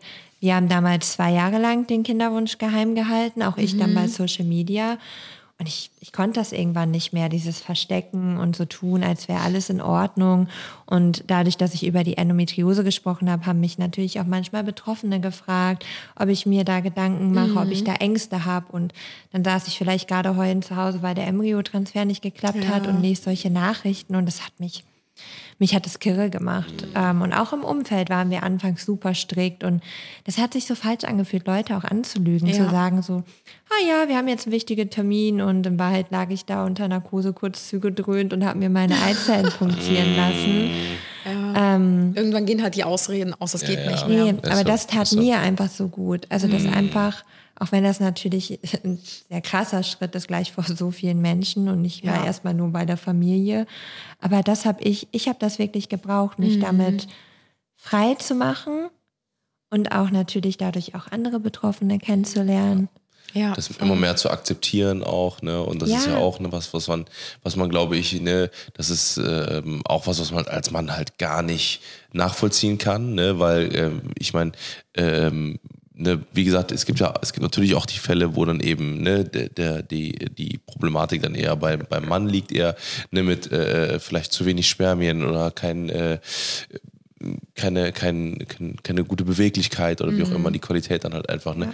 Aber wenn man halt eben als Mann dann eben, das ist halt, glaube ich, diese schwere, diese schwere Aufgabe ähm, zu akzeptieren, dass man manchmal auch nichts mehr machen kann. Ne, als Mann. Ja. Das ist, zuzusehen, wie so seine eigene Frau oder seine, seine Partnerin oder so, äh, oder eben auch als Frau dann vielleicht auch, zum Beispiel bei gleichgeschlechtlichen Paaren, ähm, dass man halt eben einfach nur zusehen muss quasi Ja, ne, und nichts machen Schiff. kann. Ja, genau, richtig. Und einfach nur die starke Schulter sein kann, muss, alles tun, dass irgendwie das Ganze in irgendeiner Art und Weise angenehm bleibt und sowas. Ne, ähm, viel Verständnis, viel ne, Dasein auch, glaube ich, das ist auch super wichtig einfach, ne, dass halt eben diese Aufgabe halt irgendwie erfüllt wird. Halt Das einfach, war ne? auch eine Frage, die die Community Ja. auch gestellt hatte, ähm, wie es so in der Partnerschaft aussah oder wie, ähm, ja, wie Tim ist zum Beispiel, du sitzt ja jetzt mit uns hier, wie du diese ganze Zeit ähm, empfunden hast. Du hast ja gerade schon so ein bisschen Ja. erzählt.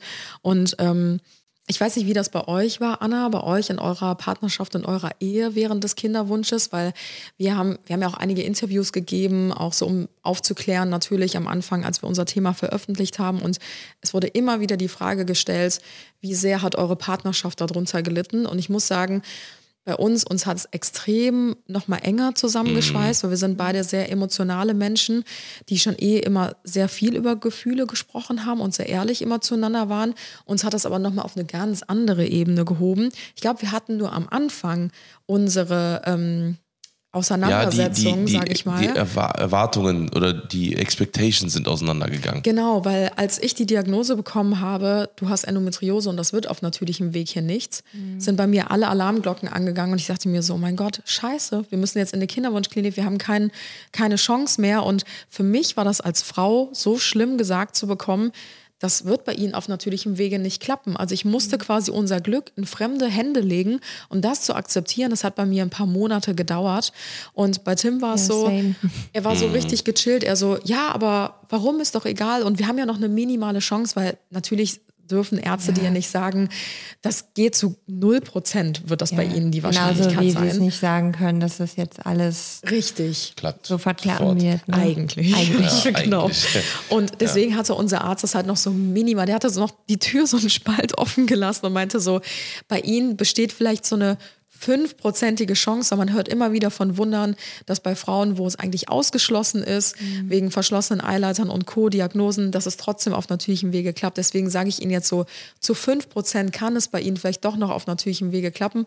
Und Tim hat sich damals so an diesen fünf Prozent festgeklammert und dachte halt so, weil er ist generell halt so ein positiver Mensch und meinte halt so, hey, aber wir haben doch noch diese fünf Prozent und das kann doch noch klappen. Und ich war so richtig so, du verstehst es nicht, in welcher Situation wir uns gerade befinden. Und ich glaube, da war unsere äh, größte auch- Auseinandersetzung. Genau. Und danach haben wir halt richtig krass als Team dann funktioniert. Genau. Ja, ich glaube, das ist dieses, ne, dass man halt sagt, okay, äh, ähm, oder vor allem auch, äh, weiß man ja, wie gesagt, auch nicht, wenn man sich damit nicht beschäftigt, ähm, was einen erwartet einfach so, ne? Das ist halt eben nicht nur, ähm, ja, okay, dann zieht man halt, äh, ne, dann geht man halt in den Raum rein und wird das rausgezogen, dann kommt es so rein. Und dann, so, ne, dann denkt man erst so, äh, ja, vielleicht ist es doch kein großer Prozess, aber einfach dieses, ne, es ist ein großer Prozess, ne, mit, Ja. äh, mit den, mit dem, mit dem, mit den Spritzen, mit allem, was dazugehört, mit den ganzen Fahrten, mit, mit, Ja. äh, ne, mit dem Aushalten, Belastung. mit dem Warten, mit dem, äh, äh, dann kommt der Test und dann ist es negativ und dann ist es, dann kommt das Loch und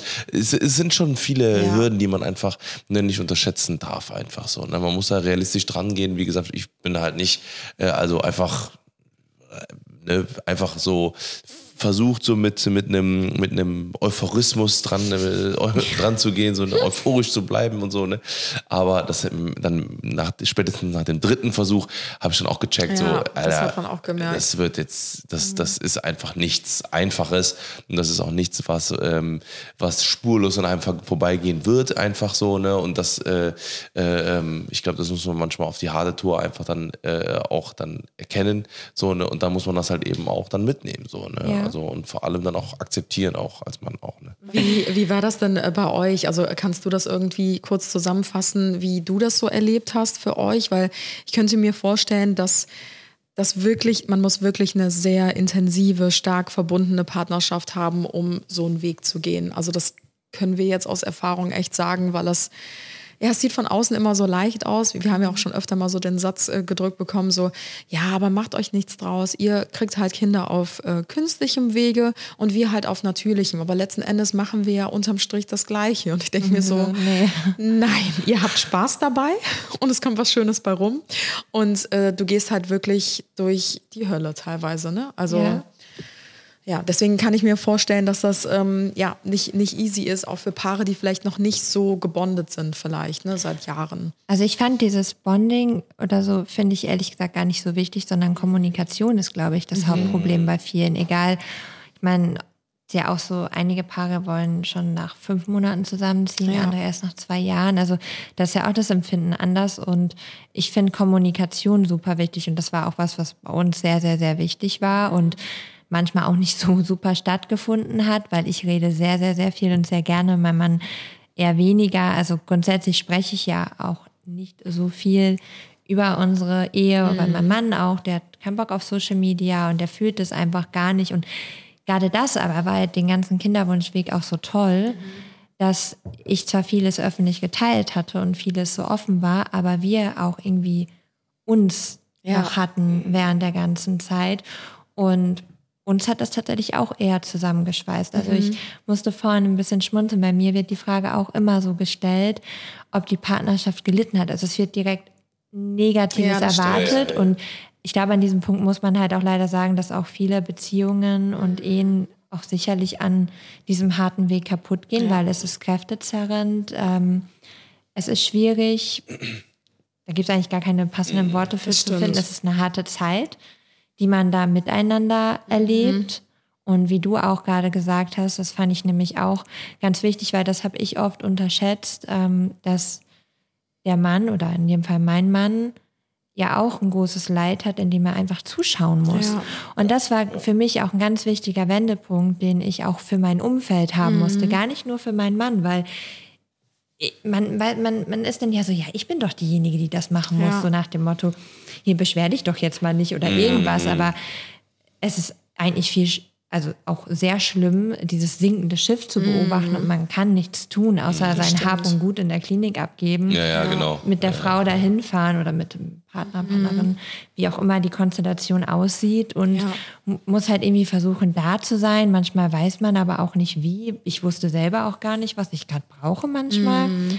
Und das fand ich sehr wichtig, dass du das gesagt hast, weil ich glaube, das unterschätzt man auch manchmal. Und auch so die Erwartungshaltung, glaube ich, bei einem Partner, da muss man auch manchmal hinterfragen. Voll. Ja, weil es ist Ist man da jetzt gerade fair oder Ja. werde ich vielleicht unfair, nur weil er medizinisch gesehen nichts machen kann?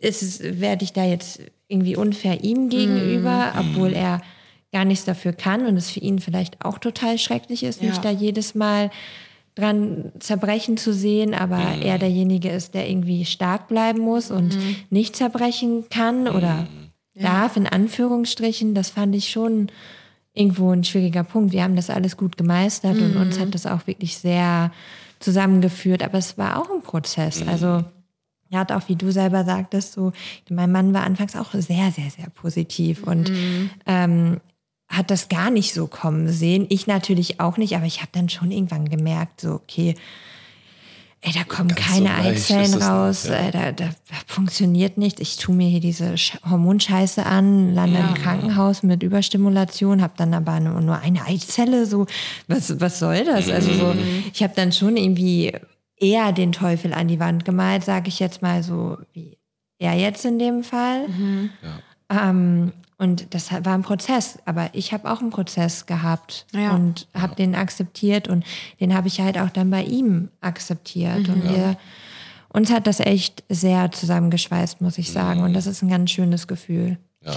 Wie, ähm, wie bist du so mit Enttäuschungen zum Beispiel umgegangen? Weil wir haben ja jetzt gerade schon mal so mal das Thema angesprochen oder angeschnitten, dass äh, Kinderwunsch auch leider nicht immer sofort funktioniert, sondern dass man einen längeren Weg hinter sich hat. Ähm, wenn ja, es bei euch einen Fehlversuch gegeben hat oder ja, ihr in ein tiefes Loch gefallen seid, was hat euch Kraft gegeben und was könntest du so unseren Zuhörern und Zuhörerinnen vielleicht so mit auf den Weg geben, ähm, ja, was, was dir geholfen hat, wieder Kraft zu tanken? Ich war da vielleicht jetzt nicht das beste Vorbild, weil bei mir war es dann wirklich so, ich musste mich direkt mit dem nächsten Versuch beschäftigen. Also es war einfach Verdrängung. Okay. Einfach Verdrängung und, also entweder Verdrängung oder wirklich zwei Tage abgeschottet. Da habe ich dann auch kaum mit meinem Mann kommuniziert. Anrufen brauchte mich sowieso schon keiner meiner Freunde. Habe einfach nur geheult, geheult, geheult. Und das dann gebraucht und dann habe ich mich wieder versucht zu fokussieren. Aber ich glaube, beides ist jetzt nicht so the healthiest way, mit diesen Verlusten umzugehen. Bei mir war aber auch oft das Problem gar nicht mal nur der Verlust an sich, der immer schlimm war, sondern auch mein eigenes Körpergefühl. Was Ja. ich habe es immer mehr schwinden sehen. Damals begonnen mit diesem Verdacht der Endometriose, dann dieses jahrelange Schmerzen, mein Körpergefühl, mein Vertrauen in meinen Körper ist von zu Versuch zu Versuch, von äh, Oh, zu, fühle ich so sehr. zu Transfer zu Transfer und zu Verlust zu Verlust. Es ist immer mehr Ja. geschwunden und immer weniger geworden. Und das war für mich teilweise noch viel schlimmer, weil ich, obwohl man das nicht soll, dann auch mich selbst als Problem so stark gesehen habe, weil bei meinem Mann war auch alles gut Ja. und äh, da war nicht das, ich war das Problem. Ja. Ja. Und das hat mich äh, oft sehr doll getriggert und ähm, das fiel mir ganz, ganz schwer, das irgendwie auszuschalten, weil mein Körper mir ja auch auf so extreme Art und Weise dann auch immer mit den starken Schmerzen, die ich dann immer wieder hatte, gezeigt hat, so hey, Erinnert, Ja. ähm, ich kriege das hier gerade eigentlich alles überhaupt nicht hin, auch die Stimulation, obwohl ich immer schon XI naturell gemacht habe, also ganz, ganz sanft stimulierend, sind teilweise immer aus dem Ruder gelaufen. Also ich habe einfach immer alles mitgenommen und das hat mich dann schon teilweise echt äh, fertig gemacht, oder ich habe mich selber fertig gemacht. Und gleichzeitig hat mir das aber auch wieder Antrieb gegeben, weiterzumachen. Also es war sehr schwer. Was ich aber generell empfehlen kann, ist einfach echt zu reden. Also Ja.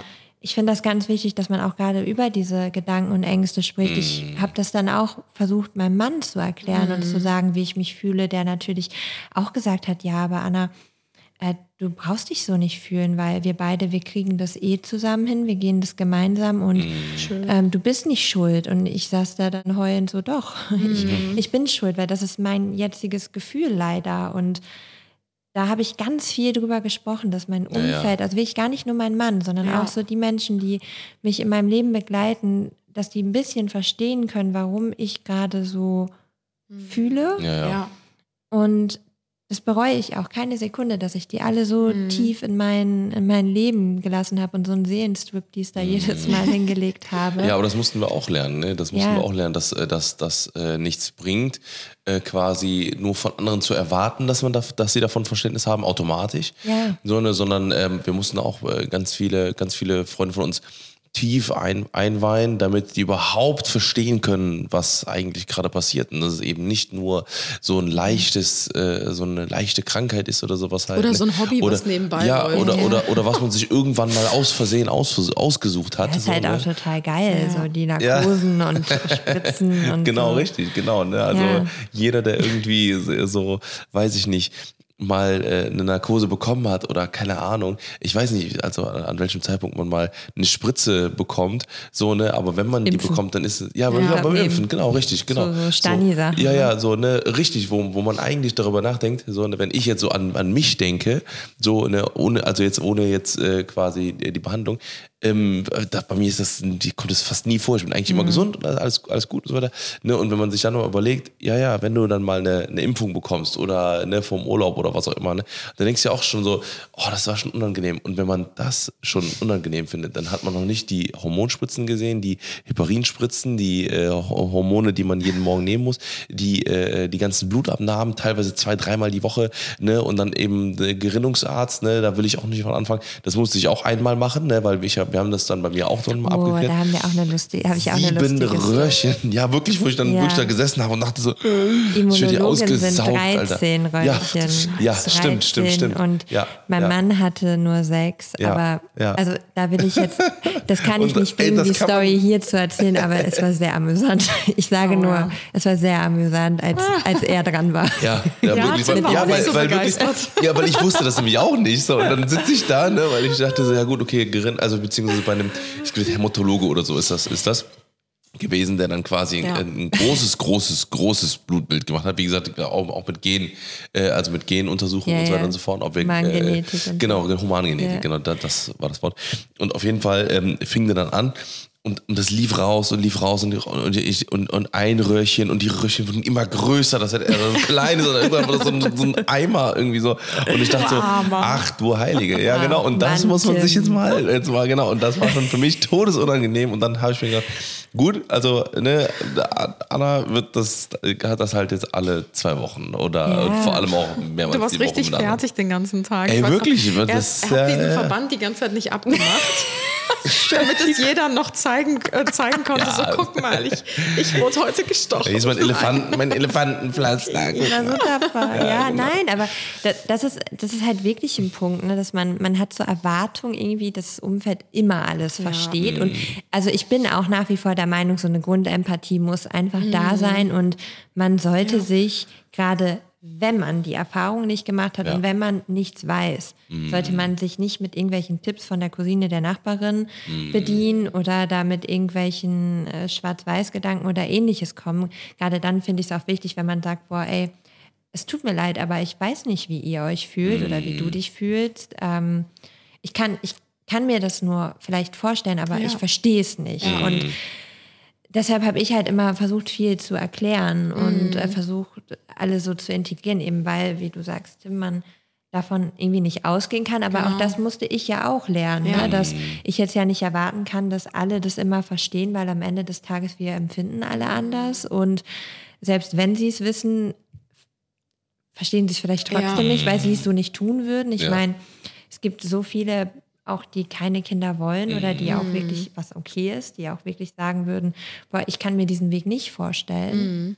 Das ist okay, aber ich finde, man muss sich immer so untereinander Ja.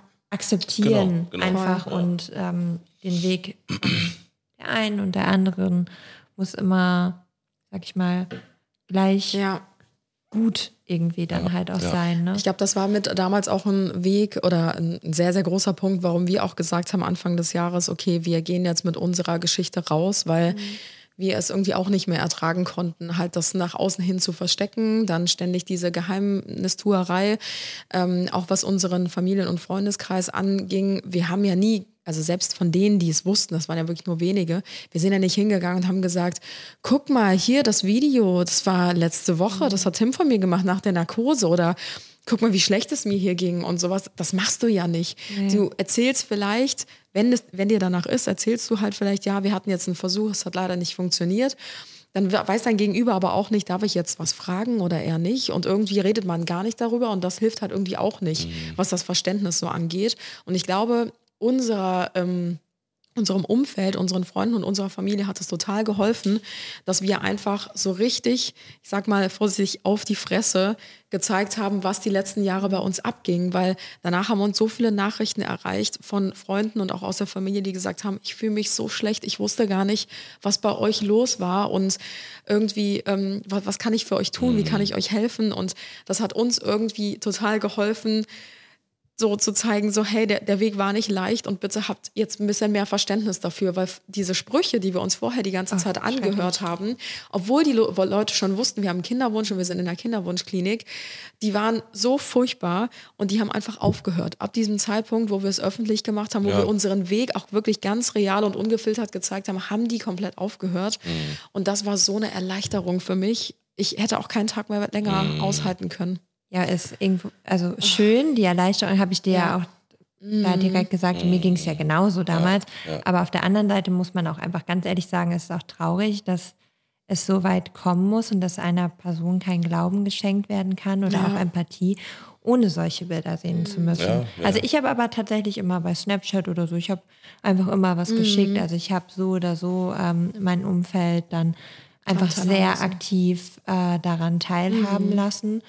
Unabhängig davon, dass ich es ja parallel eh auf Instagram Ja, gemacht habe. Ne? Aber ähm, das war mir auch ganz wichtig, eben weil man es sich nicht so vorstellen kann. Aber wie gesagt, ich finde es irgendwo auch schade, dass das immer erst Ja. dazu kommen muss. Und warum kann man nicht einfach mal ja, Empathie aufbringen und das akzeptieren, Mhm. ohne irgendwie zu sehen, wie da jemand leidend liegt oder weint oder sonstiges. Ne? Ja. Also Das stimmt. eigentlich In- traurig. In Anbetracht der Zeit, ich bin der Schiedsrichter, Oh der. Richter. Wir haben Der tatsächlich Wächter der schon Zeit, ja. eine, äh, eine Stunde zehn auf dem Tacho. Ich glaube, wir müssen unbedingt noch mal einen zweiten Teil machen, weil ich bin nicht mal die Hälfte meiner Fragen Nein. losgeworden. Ja. Aber ähm, ich habe mir jetzt einfach noch mal so zwei rausgepickt, die wir vielleicht noch so zum Schluss äh, Okay. beantworten könnten. Ich fasse mich kurz. Ja, es ist halt auch einfach mega spannend, finde ich. Ne? Man verliert ja. sich halt auch schnell in den Themen, weil es so viel zu erklären und so viel Mm. zu sagen gibt, finde ich. Ja, und ich finde, wir, wir matchen da halt auch einfach, Ja. Ne? Ja, also ja. das, da wollte ich eh noch ganz kurz einsteigen. Wir kennen uns schon viele Jahre und Voll. haben uns halt immer auf Events gesehen. Man hat sich dann auch gefreut und man hat Ja. auch mal kommentiert und Co. Und es war immer lustig, auch wenn wir uns irgendwo gesehen haben und so. Also, es war nie so das Gefühl, so, "Ugh, wer ist das denn jetzt ja. oder so. Aber auch in den Gesprächen, wir matchen halt voll, obwohl ja. Diagnosewege vielleicht anders sind Ja. und Co. Aber Das stimmt. so es sind sehr viele Gedanken, Ängste ähnlich. Und ich habe das ja auch letztes Mal gesagt, als ich hier wieder acht Stunden geführt bei euch saß, zu quatschen. Ich bin mit so einem schönen Gefühl nach Hause Schön. gefahren, ne? weil es dann Ja. doch was anderes ist, wenn man auch Ja. Menschen trifft, die Ähnliches erlebt haben und wo man auch einfach auf einer Wellenlänge Ja, ist. ist so. Ist Voll. so. Na? Das So, stimmt wo man- voll und ganz. einfach weiß, was die Person jetzt gerade meint, auch wenn sie das nicht so gut ausdrückt oder eigentlich Ja. muss ich gar nichts sagen und ich, du weißt es schon oder du sagst was und ich denke mir, ah, genau, Ja, du sprichst mir aus der Seele so, das ist so schön. Ja. das stimmt. Wir haben eben so ein bisschen über das, also das kann ich voll und ganz äh, zurückgeben, ja. auf jeden Fall. Das ist echt so schön, jemanden zu haben, der so gleichgesinnt ist einfach. Und es gibt ja nicht umsonst diesen Spruch, Kinderwunsch verbindet. Ja. Man ähm, spürt das ja manchmal schon bei anderen ähm, Mädels, die man vielleicht auch schon länger auf Instagram verfolgt, die man vielleicht privat kennt, dass da vielleicht auch irgendwas in die Richtung vielleicht stattfindet, was so Kinderwunsch angeht. Und mir haben sich auch so viele oder uns haben sich so viele geöffnet, ähm, nachdem wir ja. uns geöffnet geöffnet haben, wo wir uns schon immer dachten, Jahre vorher, ich glaube, uns verbindet dieser Weg, nur keiner von uns spricht halt drüber. Und es ist halt wirklich was ganz anderes, wenn wir uns austauschen oder ich halt vielleicht meiner besten Freundin von ja. unserer Kinderwunschbehandlung erzähle, weil sie natürlich empfindet sie Empathie und sie versucht sich auch in mich hineinzufühlen, aber das funktioniert nicht, wenn du den Weg nee, nicht durchgemacht nee, hast. Das nee, ist was ganz anderes. Aber das ist auch okay, ne? Ja. Also ich finde, das ist, ja, also ist in Ordnung. Genau. Ja. Das ja. darf auch so sein. So. Jetzt aber.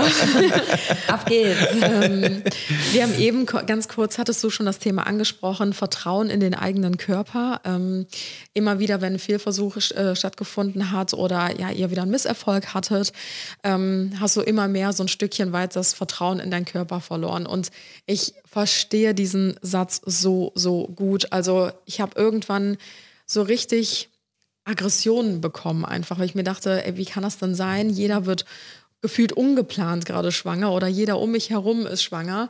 Und wieso kriegt mein Körper das nicht hin, obwohl wir schon so viel Hilfe von außen irgendwie bekommen? Ähm, wie ist das jetzt gerade? Wie sieht das bei dir jetzt gerade aus? Bei uns beiden hat es ja jetzt geklappt dieses Jahr. Hast du dein Vertrauen in deinen Körper wieder erlangt durch die Schwangerschaft? Ehrlich gesagt kein Stück. Also es ist super traurig und ich habe auch wirklich gedacht, dass es irgendwann besser wird ähm, so je, je weiter ich komme. Aber mhm. ich habe bei mir leider gemerkt, dass dem nicht so ist, weil mhm. ich so viele Jahre so fremdgesteuert war und ich so viele Traumata weg habe, sei es von der Endometriose als auch vom unerfüllten Kinderwunsch, mhm. dass ich leider echt nicht so viel Vertrauen in meinem Körper habe was für mich einfach eine enorme psychische Belastung auch teilweise ist. Mhm. Ähm, ich bin unendlich dankbar über diese Schwangerschaft und über alles. Das hat damit ja auch an sich nichts zu ja. tun. Ähm, aber auch das verstehen einige dann immer mhm. nicht, warum man das dann jetzt nicht einfach in vollen Genießen Zügen genießt ja, ja, und wie ein Honigkuchenpferd durch die Gegend läuft und es ist doch alles so toll. Und ähm, das ist nicht so einfach, gerade wenn man immer dieses Körpergefühl hat und wenn man es auch so oft gezeigt bekommen hat. Also es hat sich schon zwischendurch mal gebessert, aber es ist jetzt nicht so, dass ich ähm, sage, ich habe da jetzt vollstes äh, Vertrauen. Mhm. Ja, gar ja, ich, nicht. Ich glaube, das ist ähm, das ist auch was, was man, wo man, äh, das, das wird so die nächste, ich sag mal Station, ne, dass man halt sagt, okay, wenn alles jetzt, ne, alles gesund und alle alles glatt läuft und alles drum und dran, ne, und das wird auch so sein, dann, ähm, dass man quasi im nächsten Schritt dann wirklich sich richtig krass auf sich konzentriert. So, ne? Dass wenn man, dass mhm. wenn man äh, wirklich nach diesem ganzen langen Weg, inklusive Schwangerschaften, allem und dran, danach halt wirklich hingeht und sich zu 100 Prozent äh, äh, wieder so, so auf seinen Körper, ne, Erfahrungen mit dem Körper macht. Ich glaube auch so äh, viel, ich glaube Sport ist, also das ist auch zum Beispiel was, was ich zum Beispiel äh, durchs Bodybuilding einfach seit, seit 13, 14 Jahren immer merke, dass ähm, ich irgendwann so krass also so krass äh, äh, mich auf meinen Körper verlassen kann. So, und ich glaube, das ist so mit das Schlimmste, wenn man sich nicht, wenn man, wenn man dieses Gefühl nicht mehr hat. Mhm. So, wenn, wenn 450 Kilo vor mir sitzen und ich weiß ganz genau, die mache ich jetzt zehnmal, die drücke ich jetzt zehnmal weg. So, ne, dass mhm. ich halt so mich, mich, also für mich ist das schon so, ich weiß, dass ich das schaffe. Also das, weil ich verlasse mich auf meinen Körper.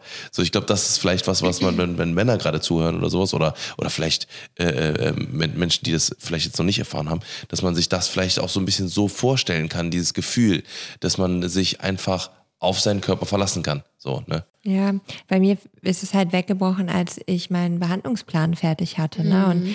das klingt ja noch surreal für, für Personen, die das nicht so erlebt haben, weil ja. jeder normale Mensch würde sich freuen, wenn der Behandlungsplan mit sechs Medikamenten am Tag und teilweise ja auch wirklich stark, also die immunologischen mhm. Geschichten, die ich mir da reingepfiffen habe. Also da will ich gar nicht von anfangen. Auch mein Blutbild sah echt nicht geil aus während ja. der Zeit. Ähm, da kann man eigentlich froh sein. Und bei mir war das wirklich, das war wie, das hat mir echt so ein Teil weggerissen, weil ich mich mhm. daran ja jahrelang gehalten habe, mhm. jahrelang diese Kontrolle zu haben. Es war normal, all das machen zu müssen und jetzt wird soll das alles ohne funktionieren? Mm. So nach dem Motto. Und ich hatte ja auch ein sehr, sehr großes Hämatom während der Schwangerschaft. Mm. Das hat mich, natürlich hat mich das verunsichert. Es war alles in Ordnung, aber da habe ich jetzt auch gedacht, ja, warum, warum zum Teufel muss das da jetzt schon wieder sein? Mm. Ja. Und ähm, ja, irgendwie hat so immer eins zum anderen äh, geführt.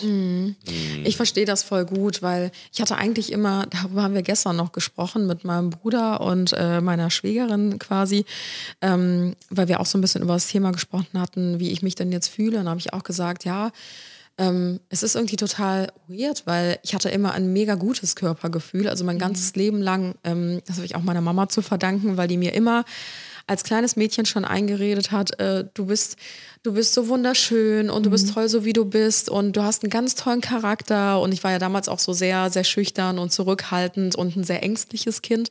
Und sie hat immer gesagt, dafür hast du ganz, ganz viele tolle andere Fähigkeiten und du bist der kreativste Mensch, den ich kenne und dein Herz ist so riesengroß. Und sie hat mich halt immer so extrem aufgebaut, dass ich halt, ich war nach außen hin vielleicht nicht so selbstbewusst, aber ich für mich war schon sehr selbstbewusst. Also ich habe meinen Körper immer sehr geliebt, ich habe meinem Körper sehr vertraut, ich mochte mich und meinen Charakter schon immer sehr, sehr gerne. Und ähm, das klingt jetzt vielleicht auch so ein bisschen selbstverliebt, aber ich glaube, es ist super wichtig, äh, dass man so ein Ja, eigenes übelst, Körpergefühl hat. Und ähm, es war, es war ganz komisch in dieser Kinderwunschzeit, weil ich konnte mich immer auf mich und meinen Körper verlassen. Und das war das allererste Mal, ähm, wo es plötzlich nicht mehr so war. Und man dann immer wieder von der einen Behandlung in die nächste reinrutscht und man wird immer wieder enttäuscht. Und selbst wo es dann geklappt hatte, weil wir waren ja auch ähm, zweimal hat es, also hat meine Schwangerschaft bis zur sechsten Woche gehalten und ist dann wieder ähm, ja, abgegangen, vorbeigegangen, wie auch immer. Und ähm, das war dann nochmal so, eine, so ein doppelter, dreifacher Schlag ins Gesicht, weil du dir dachtest, mein Körper schafft es ja doch. Du hast kurz wieder Vertrauen in deinen Körper bekommen. Und dann kam aber der doppelt dreifache Schlag wieder zurück. Ach nee, war ja eh klar, dass er es irgendwie nicht schafft, äh, weil jetzt hat es halt wieder nicht gehalten und wieder nicht funktioniert. Und du kannst dich einfach nicht auf deinen Körper verlassen. Und ich muss sagen, es ist bei mir auch ich würde sagen, es ist kompliziert, die Beziehung zwischen uns. Es wird Versteh ich. besser auf jeden Fall. Also je länger diese auch schon fast traumatische Zeit zurückliegt, desto besser komme ich wieder mit mir und meinem eigenen Körpergefühl so klar. Ähm, aber ich glaube, das hat auch sehr, sehr viel mit diesen Ängsten zu tun, mit denen wir zum Beispiel auch in der Schwangerschaft zu tun hatten, weil ich dachte mir immer, wenn die Schwangerschaft irgendwann klappt, wenn ich dann einen positiven ähm, Test in der Hand habe, dann ist alles gut. Dann bin ich richtig entspannt. Ich kann mich auf die Schwangerschaft konzentrieren und kann mich richtig freuen und voll fallen lassen und die Schwangerschaft richtig genießen. Aber du musst ja erstmal wieder den, dieses Vertrauen zu deinem eigenen Körper zurückgewinnen. Und das geht ja nicht von heute auf morgen, nur weil du einen positiven Test jetzt in der Hand hast. Dein Körper hat dir ja auch schon öfter gezeigt, hey, das funktioniert trotzdem manchmal nicht so einfach, wie man sich das denkt. Und bei mir kam es jetzt so langsam in den letzten Wochen wieder so ein bisschen zurück, wo ich wirklich gemerkt habe, ich kann mich doch fallen lassen und auf meinen Körper ähm, fokussieren und verlassen. Und er schafft das, auch diese Schwangerschaft zu erhalten, auch wenn ich auf meine Medikamente verzichte, auch wenn ich jetzt, weiß ich nicht, ähm, nicht jeden Tag nur auf der Couch liege und mich ausruhe, sondern ich darf auch wieder am Leben teilhaben und rausgehen und Spaß haben und Freunde treffen und vielleicht jetzt auch mal wieder eine Reise machen und so. All das, ja, da habe ich mich ja so extrem auch eingeschränkt. Jetzt tue ich immer noch aus Angst. Aber ich glaube, all das hat auch einfach mit diesem Körpergefühl zu tun. Ja. Ja, voll. Also bei mir war das das Gleiche, ähm, was auch so Unternehmungen angeht oder wenn ich da mal mehr spazieren war oder so und dann abends dann doch irgendwie, ja, dann zieht irgendwas, hat es Ja. einen direkt wieder rausgehauen. Ich finde das voll schön und mich freut das voll, dass bei dir sich das so eher ins Positive wandelt. Weil ich muss ehrlich sagen, bei mir hat die Schwangerschaft erst das Negative ausgelöst, nochmal Ja, extrem, weil ich zur Ruhe gekommen bin und weil ich ja vorher nur funktioniert habe, meine Comicfigur da in meinem eigenen Spiel war und ich ja nie zur Ruhe gekommen bin. Ja. Und jetzt bin ich in Anführungsstrichen an meinem Ziel angekommen. Und jetzt fährt alles so runter und da, das war für mich wirklich so wie so ein, ein durchgebranntes Feeling, was, Ja. was ich jetzt hatte. Und das habe ich nie so kommen sehen, weil ich immer dachte so, okay, äh, ich bin da gut aufgestellt, ne? ich habe viel gesprochen, ich kann das gut verarbeiten, aber dass mich das so aus den Socken haut, habe ich Ja. zum Beispiel in der Schwangerschaft jetzt nicht so gesehen und dass diese Traumata auch so unkontrolliert teilweise hochkommen, auch so im Alltag so, Ja. wo ich so denke, so, hm, oh Mann, warum denn jetzt schon wieder? Aber am Ende muss man es akzeptieren und das Beste daraus machen. Das stimmt. Ich glaube, oder ich finde, das machen wir beide. Also ich habe dir ja eh schon oft gesagt, dass ich finde, du machst das alles total gut oder ihr sowieso. Ähm, und das kriegen wir auch alles hin. Wir haben schon so viel vorher geschafft. Ja. Ja. Also diese ganzen künstlichen Befruchtungen und Co. Ja, Mhm. da das sind wir stark genug. Ja. Eine abschließende Frage finde ich immer ganz äh, wichtig zum Schluss. Vielleicht kannst du die beantworten, Schatz. Äh, du warst ja in diesem Podcast eher so ein bisschen äh, zurückhaltender, hast immer mal wieder ich was kann auch mal die, die Fresse. Ähm, wa- was würden wir den Menschen äh, mit auf den Weg geben, die gerade in der gleichen Situation sind? Hast du da irgendwelche Vorschläge oder wie würdest du vorgehen? Würdest du es so machen, wie wir es gemacht haben? Würdest du dich, würdest du den Leuten raten, eher sich an eine Klinik zu wenden? Oder was, Ja. was hättest du so dazu zu sagen? Also ich glaube, äh, das, was man jetzt äh, ähm, über die letzte Zeit einfach auch sagen kann, dass wir, dass wir, glaube ich, sehr positive Erfahrungen mit äh, Dingen gemacht haben, wie sprechen, ne, kommunizieren.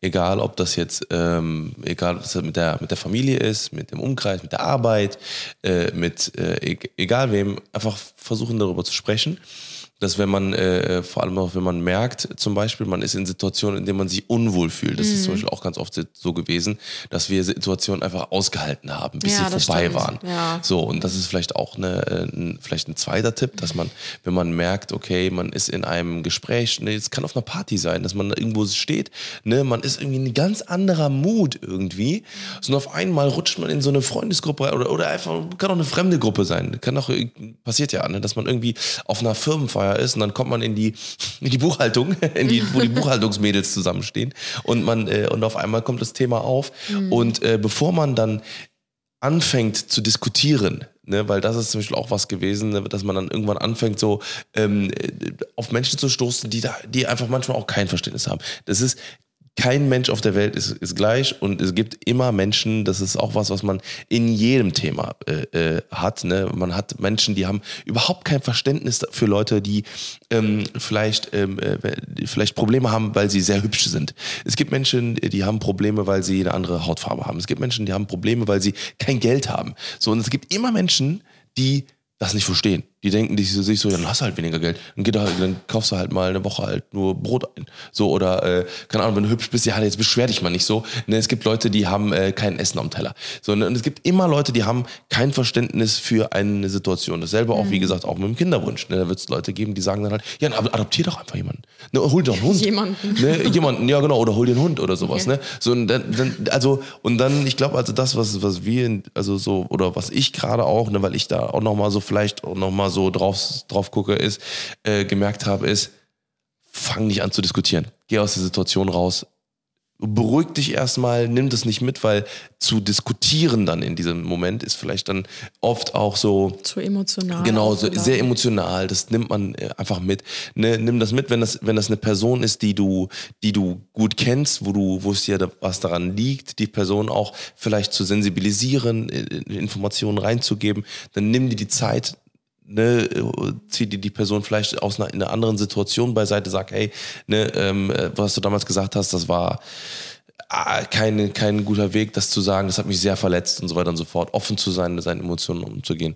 Und äh, genau, und ich glaube, äh, diese, also vielleicht der dritte Punkt einfach, und äh, äh, das ist, glaube ich, das Wichtigste, den Kopf nicht in den Sand stecken.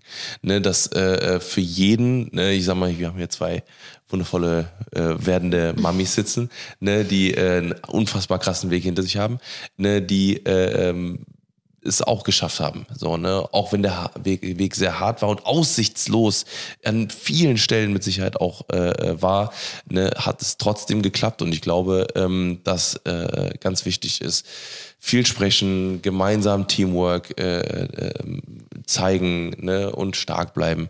Und ähm, an einem gewissen Punkt wird man auch belohnt dafür.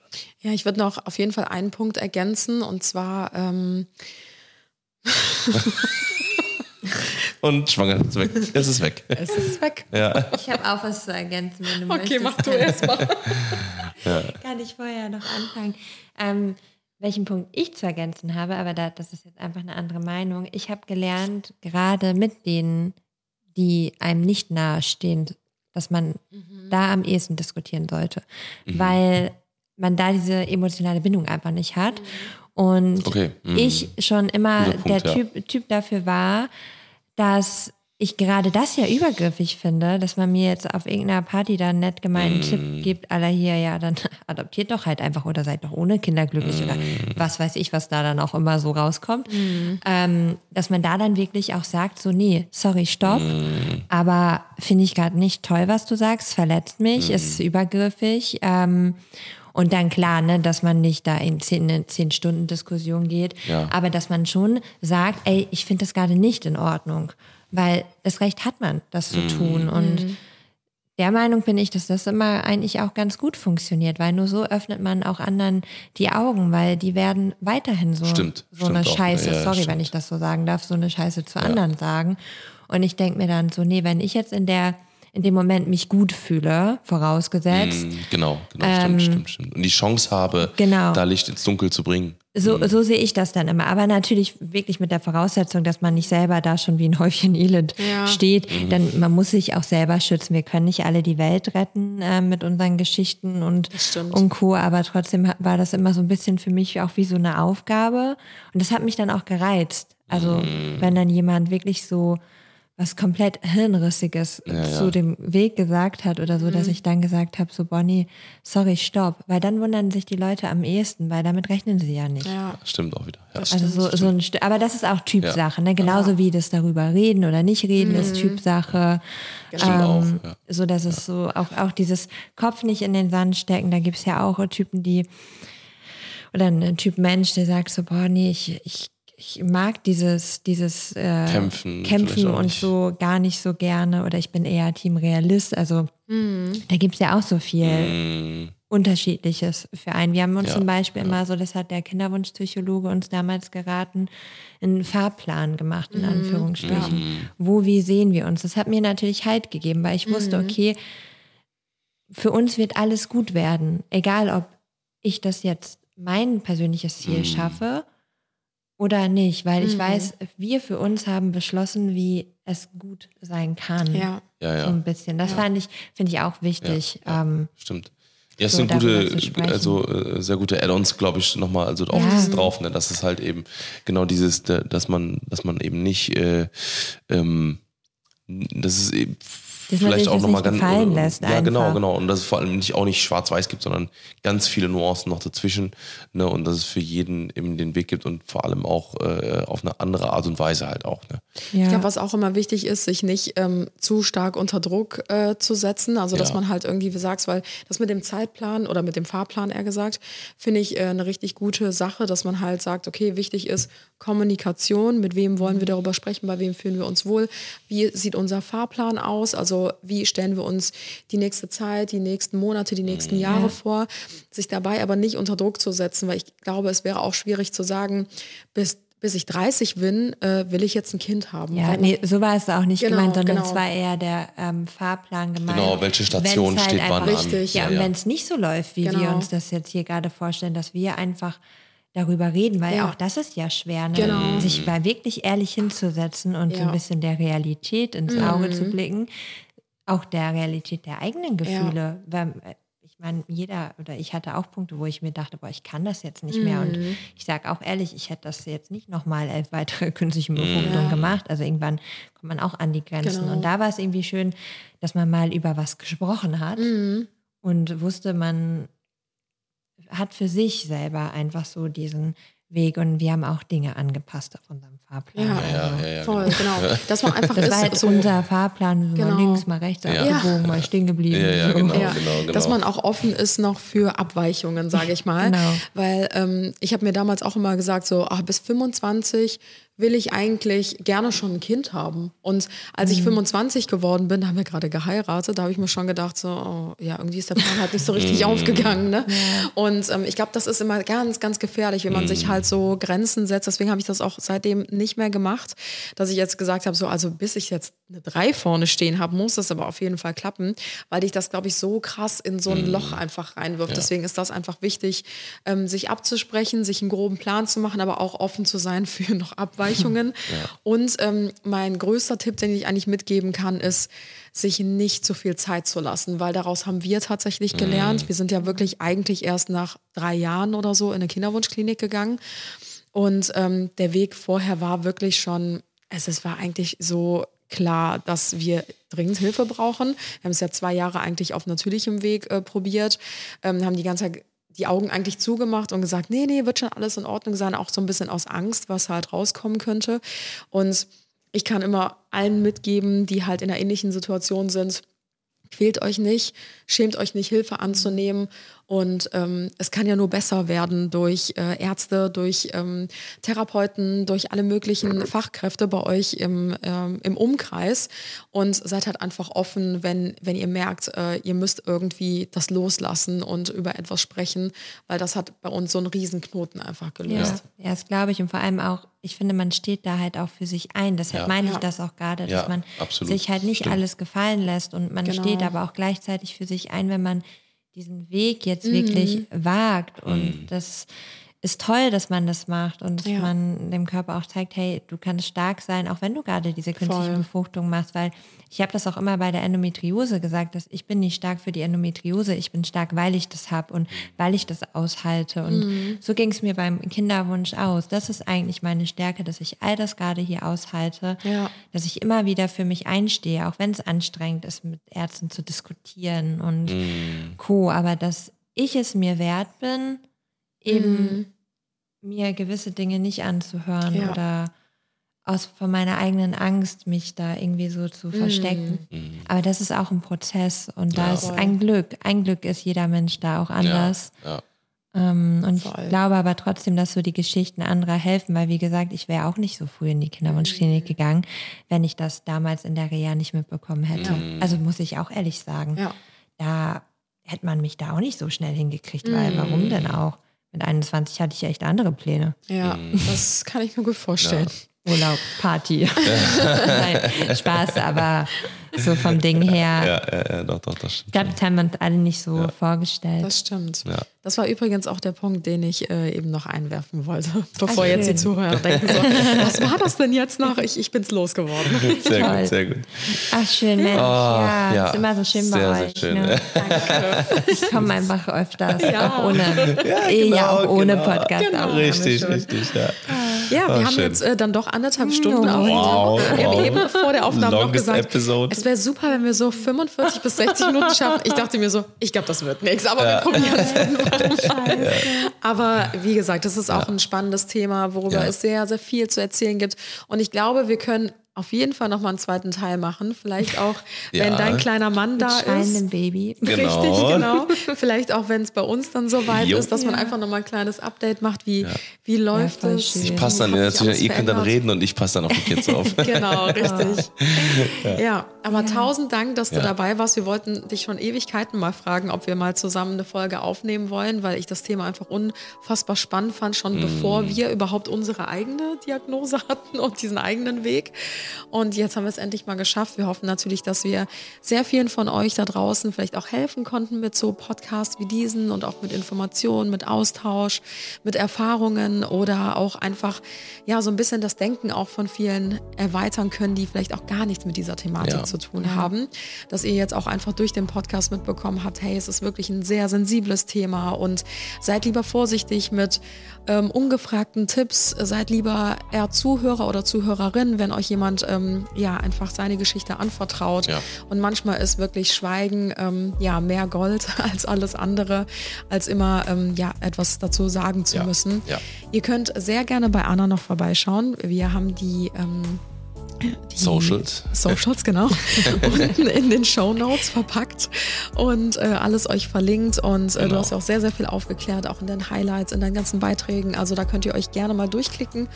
Und ja, ich würde sagen, wir sind am Ende angelangt. Wir wünschen dir alles, alles Gute, Anna, für die Dankeschön. bevorstehende Zeit. Gleichfalls. Ja. Und danke, dass du uns in deinen letzten Tagen noch vor der Geburt äh, hier noch Beistand geleistet hast im Podcast. Nichts lieber als das. Sehr schön. Freunde, wir hören uns nächste nächste Woche wieder und äh, bis dahin haltet die Ohren steif, schwingt einen Hut, macht's gut. Und Genau. Bis zum nächsten Mal. Tschüss. Ciao, ciao. Und das war's für heute bei den Johnsons. Wir hören uns nächste Woche bei den Johnsons.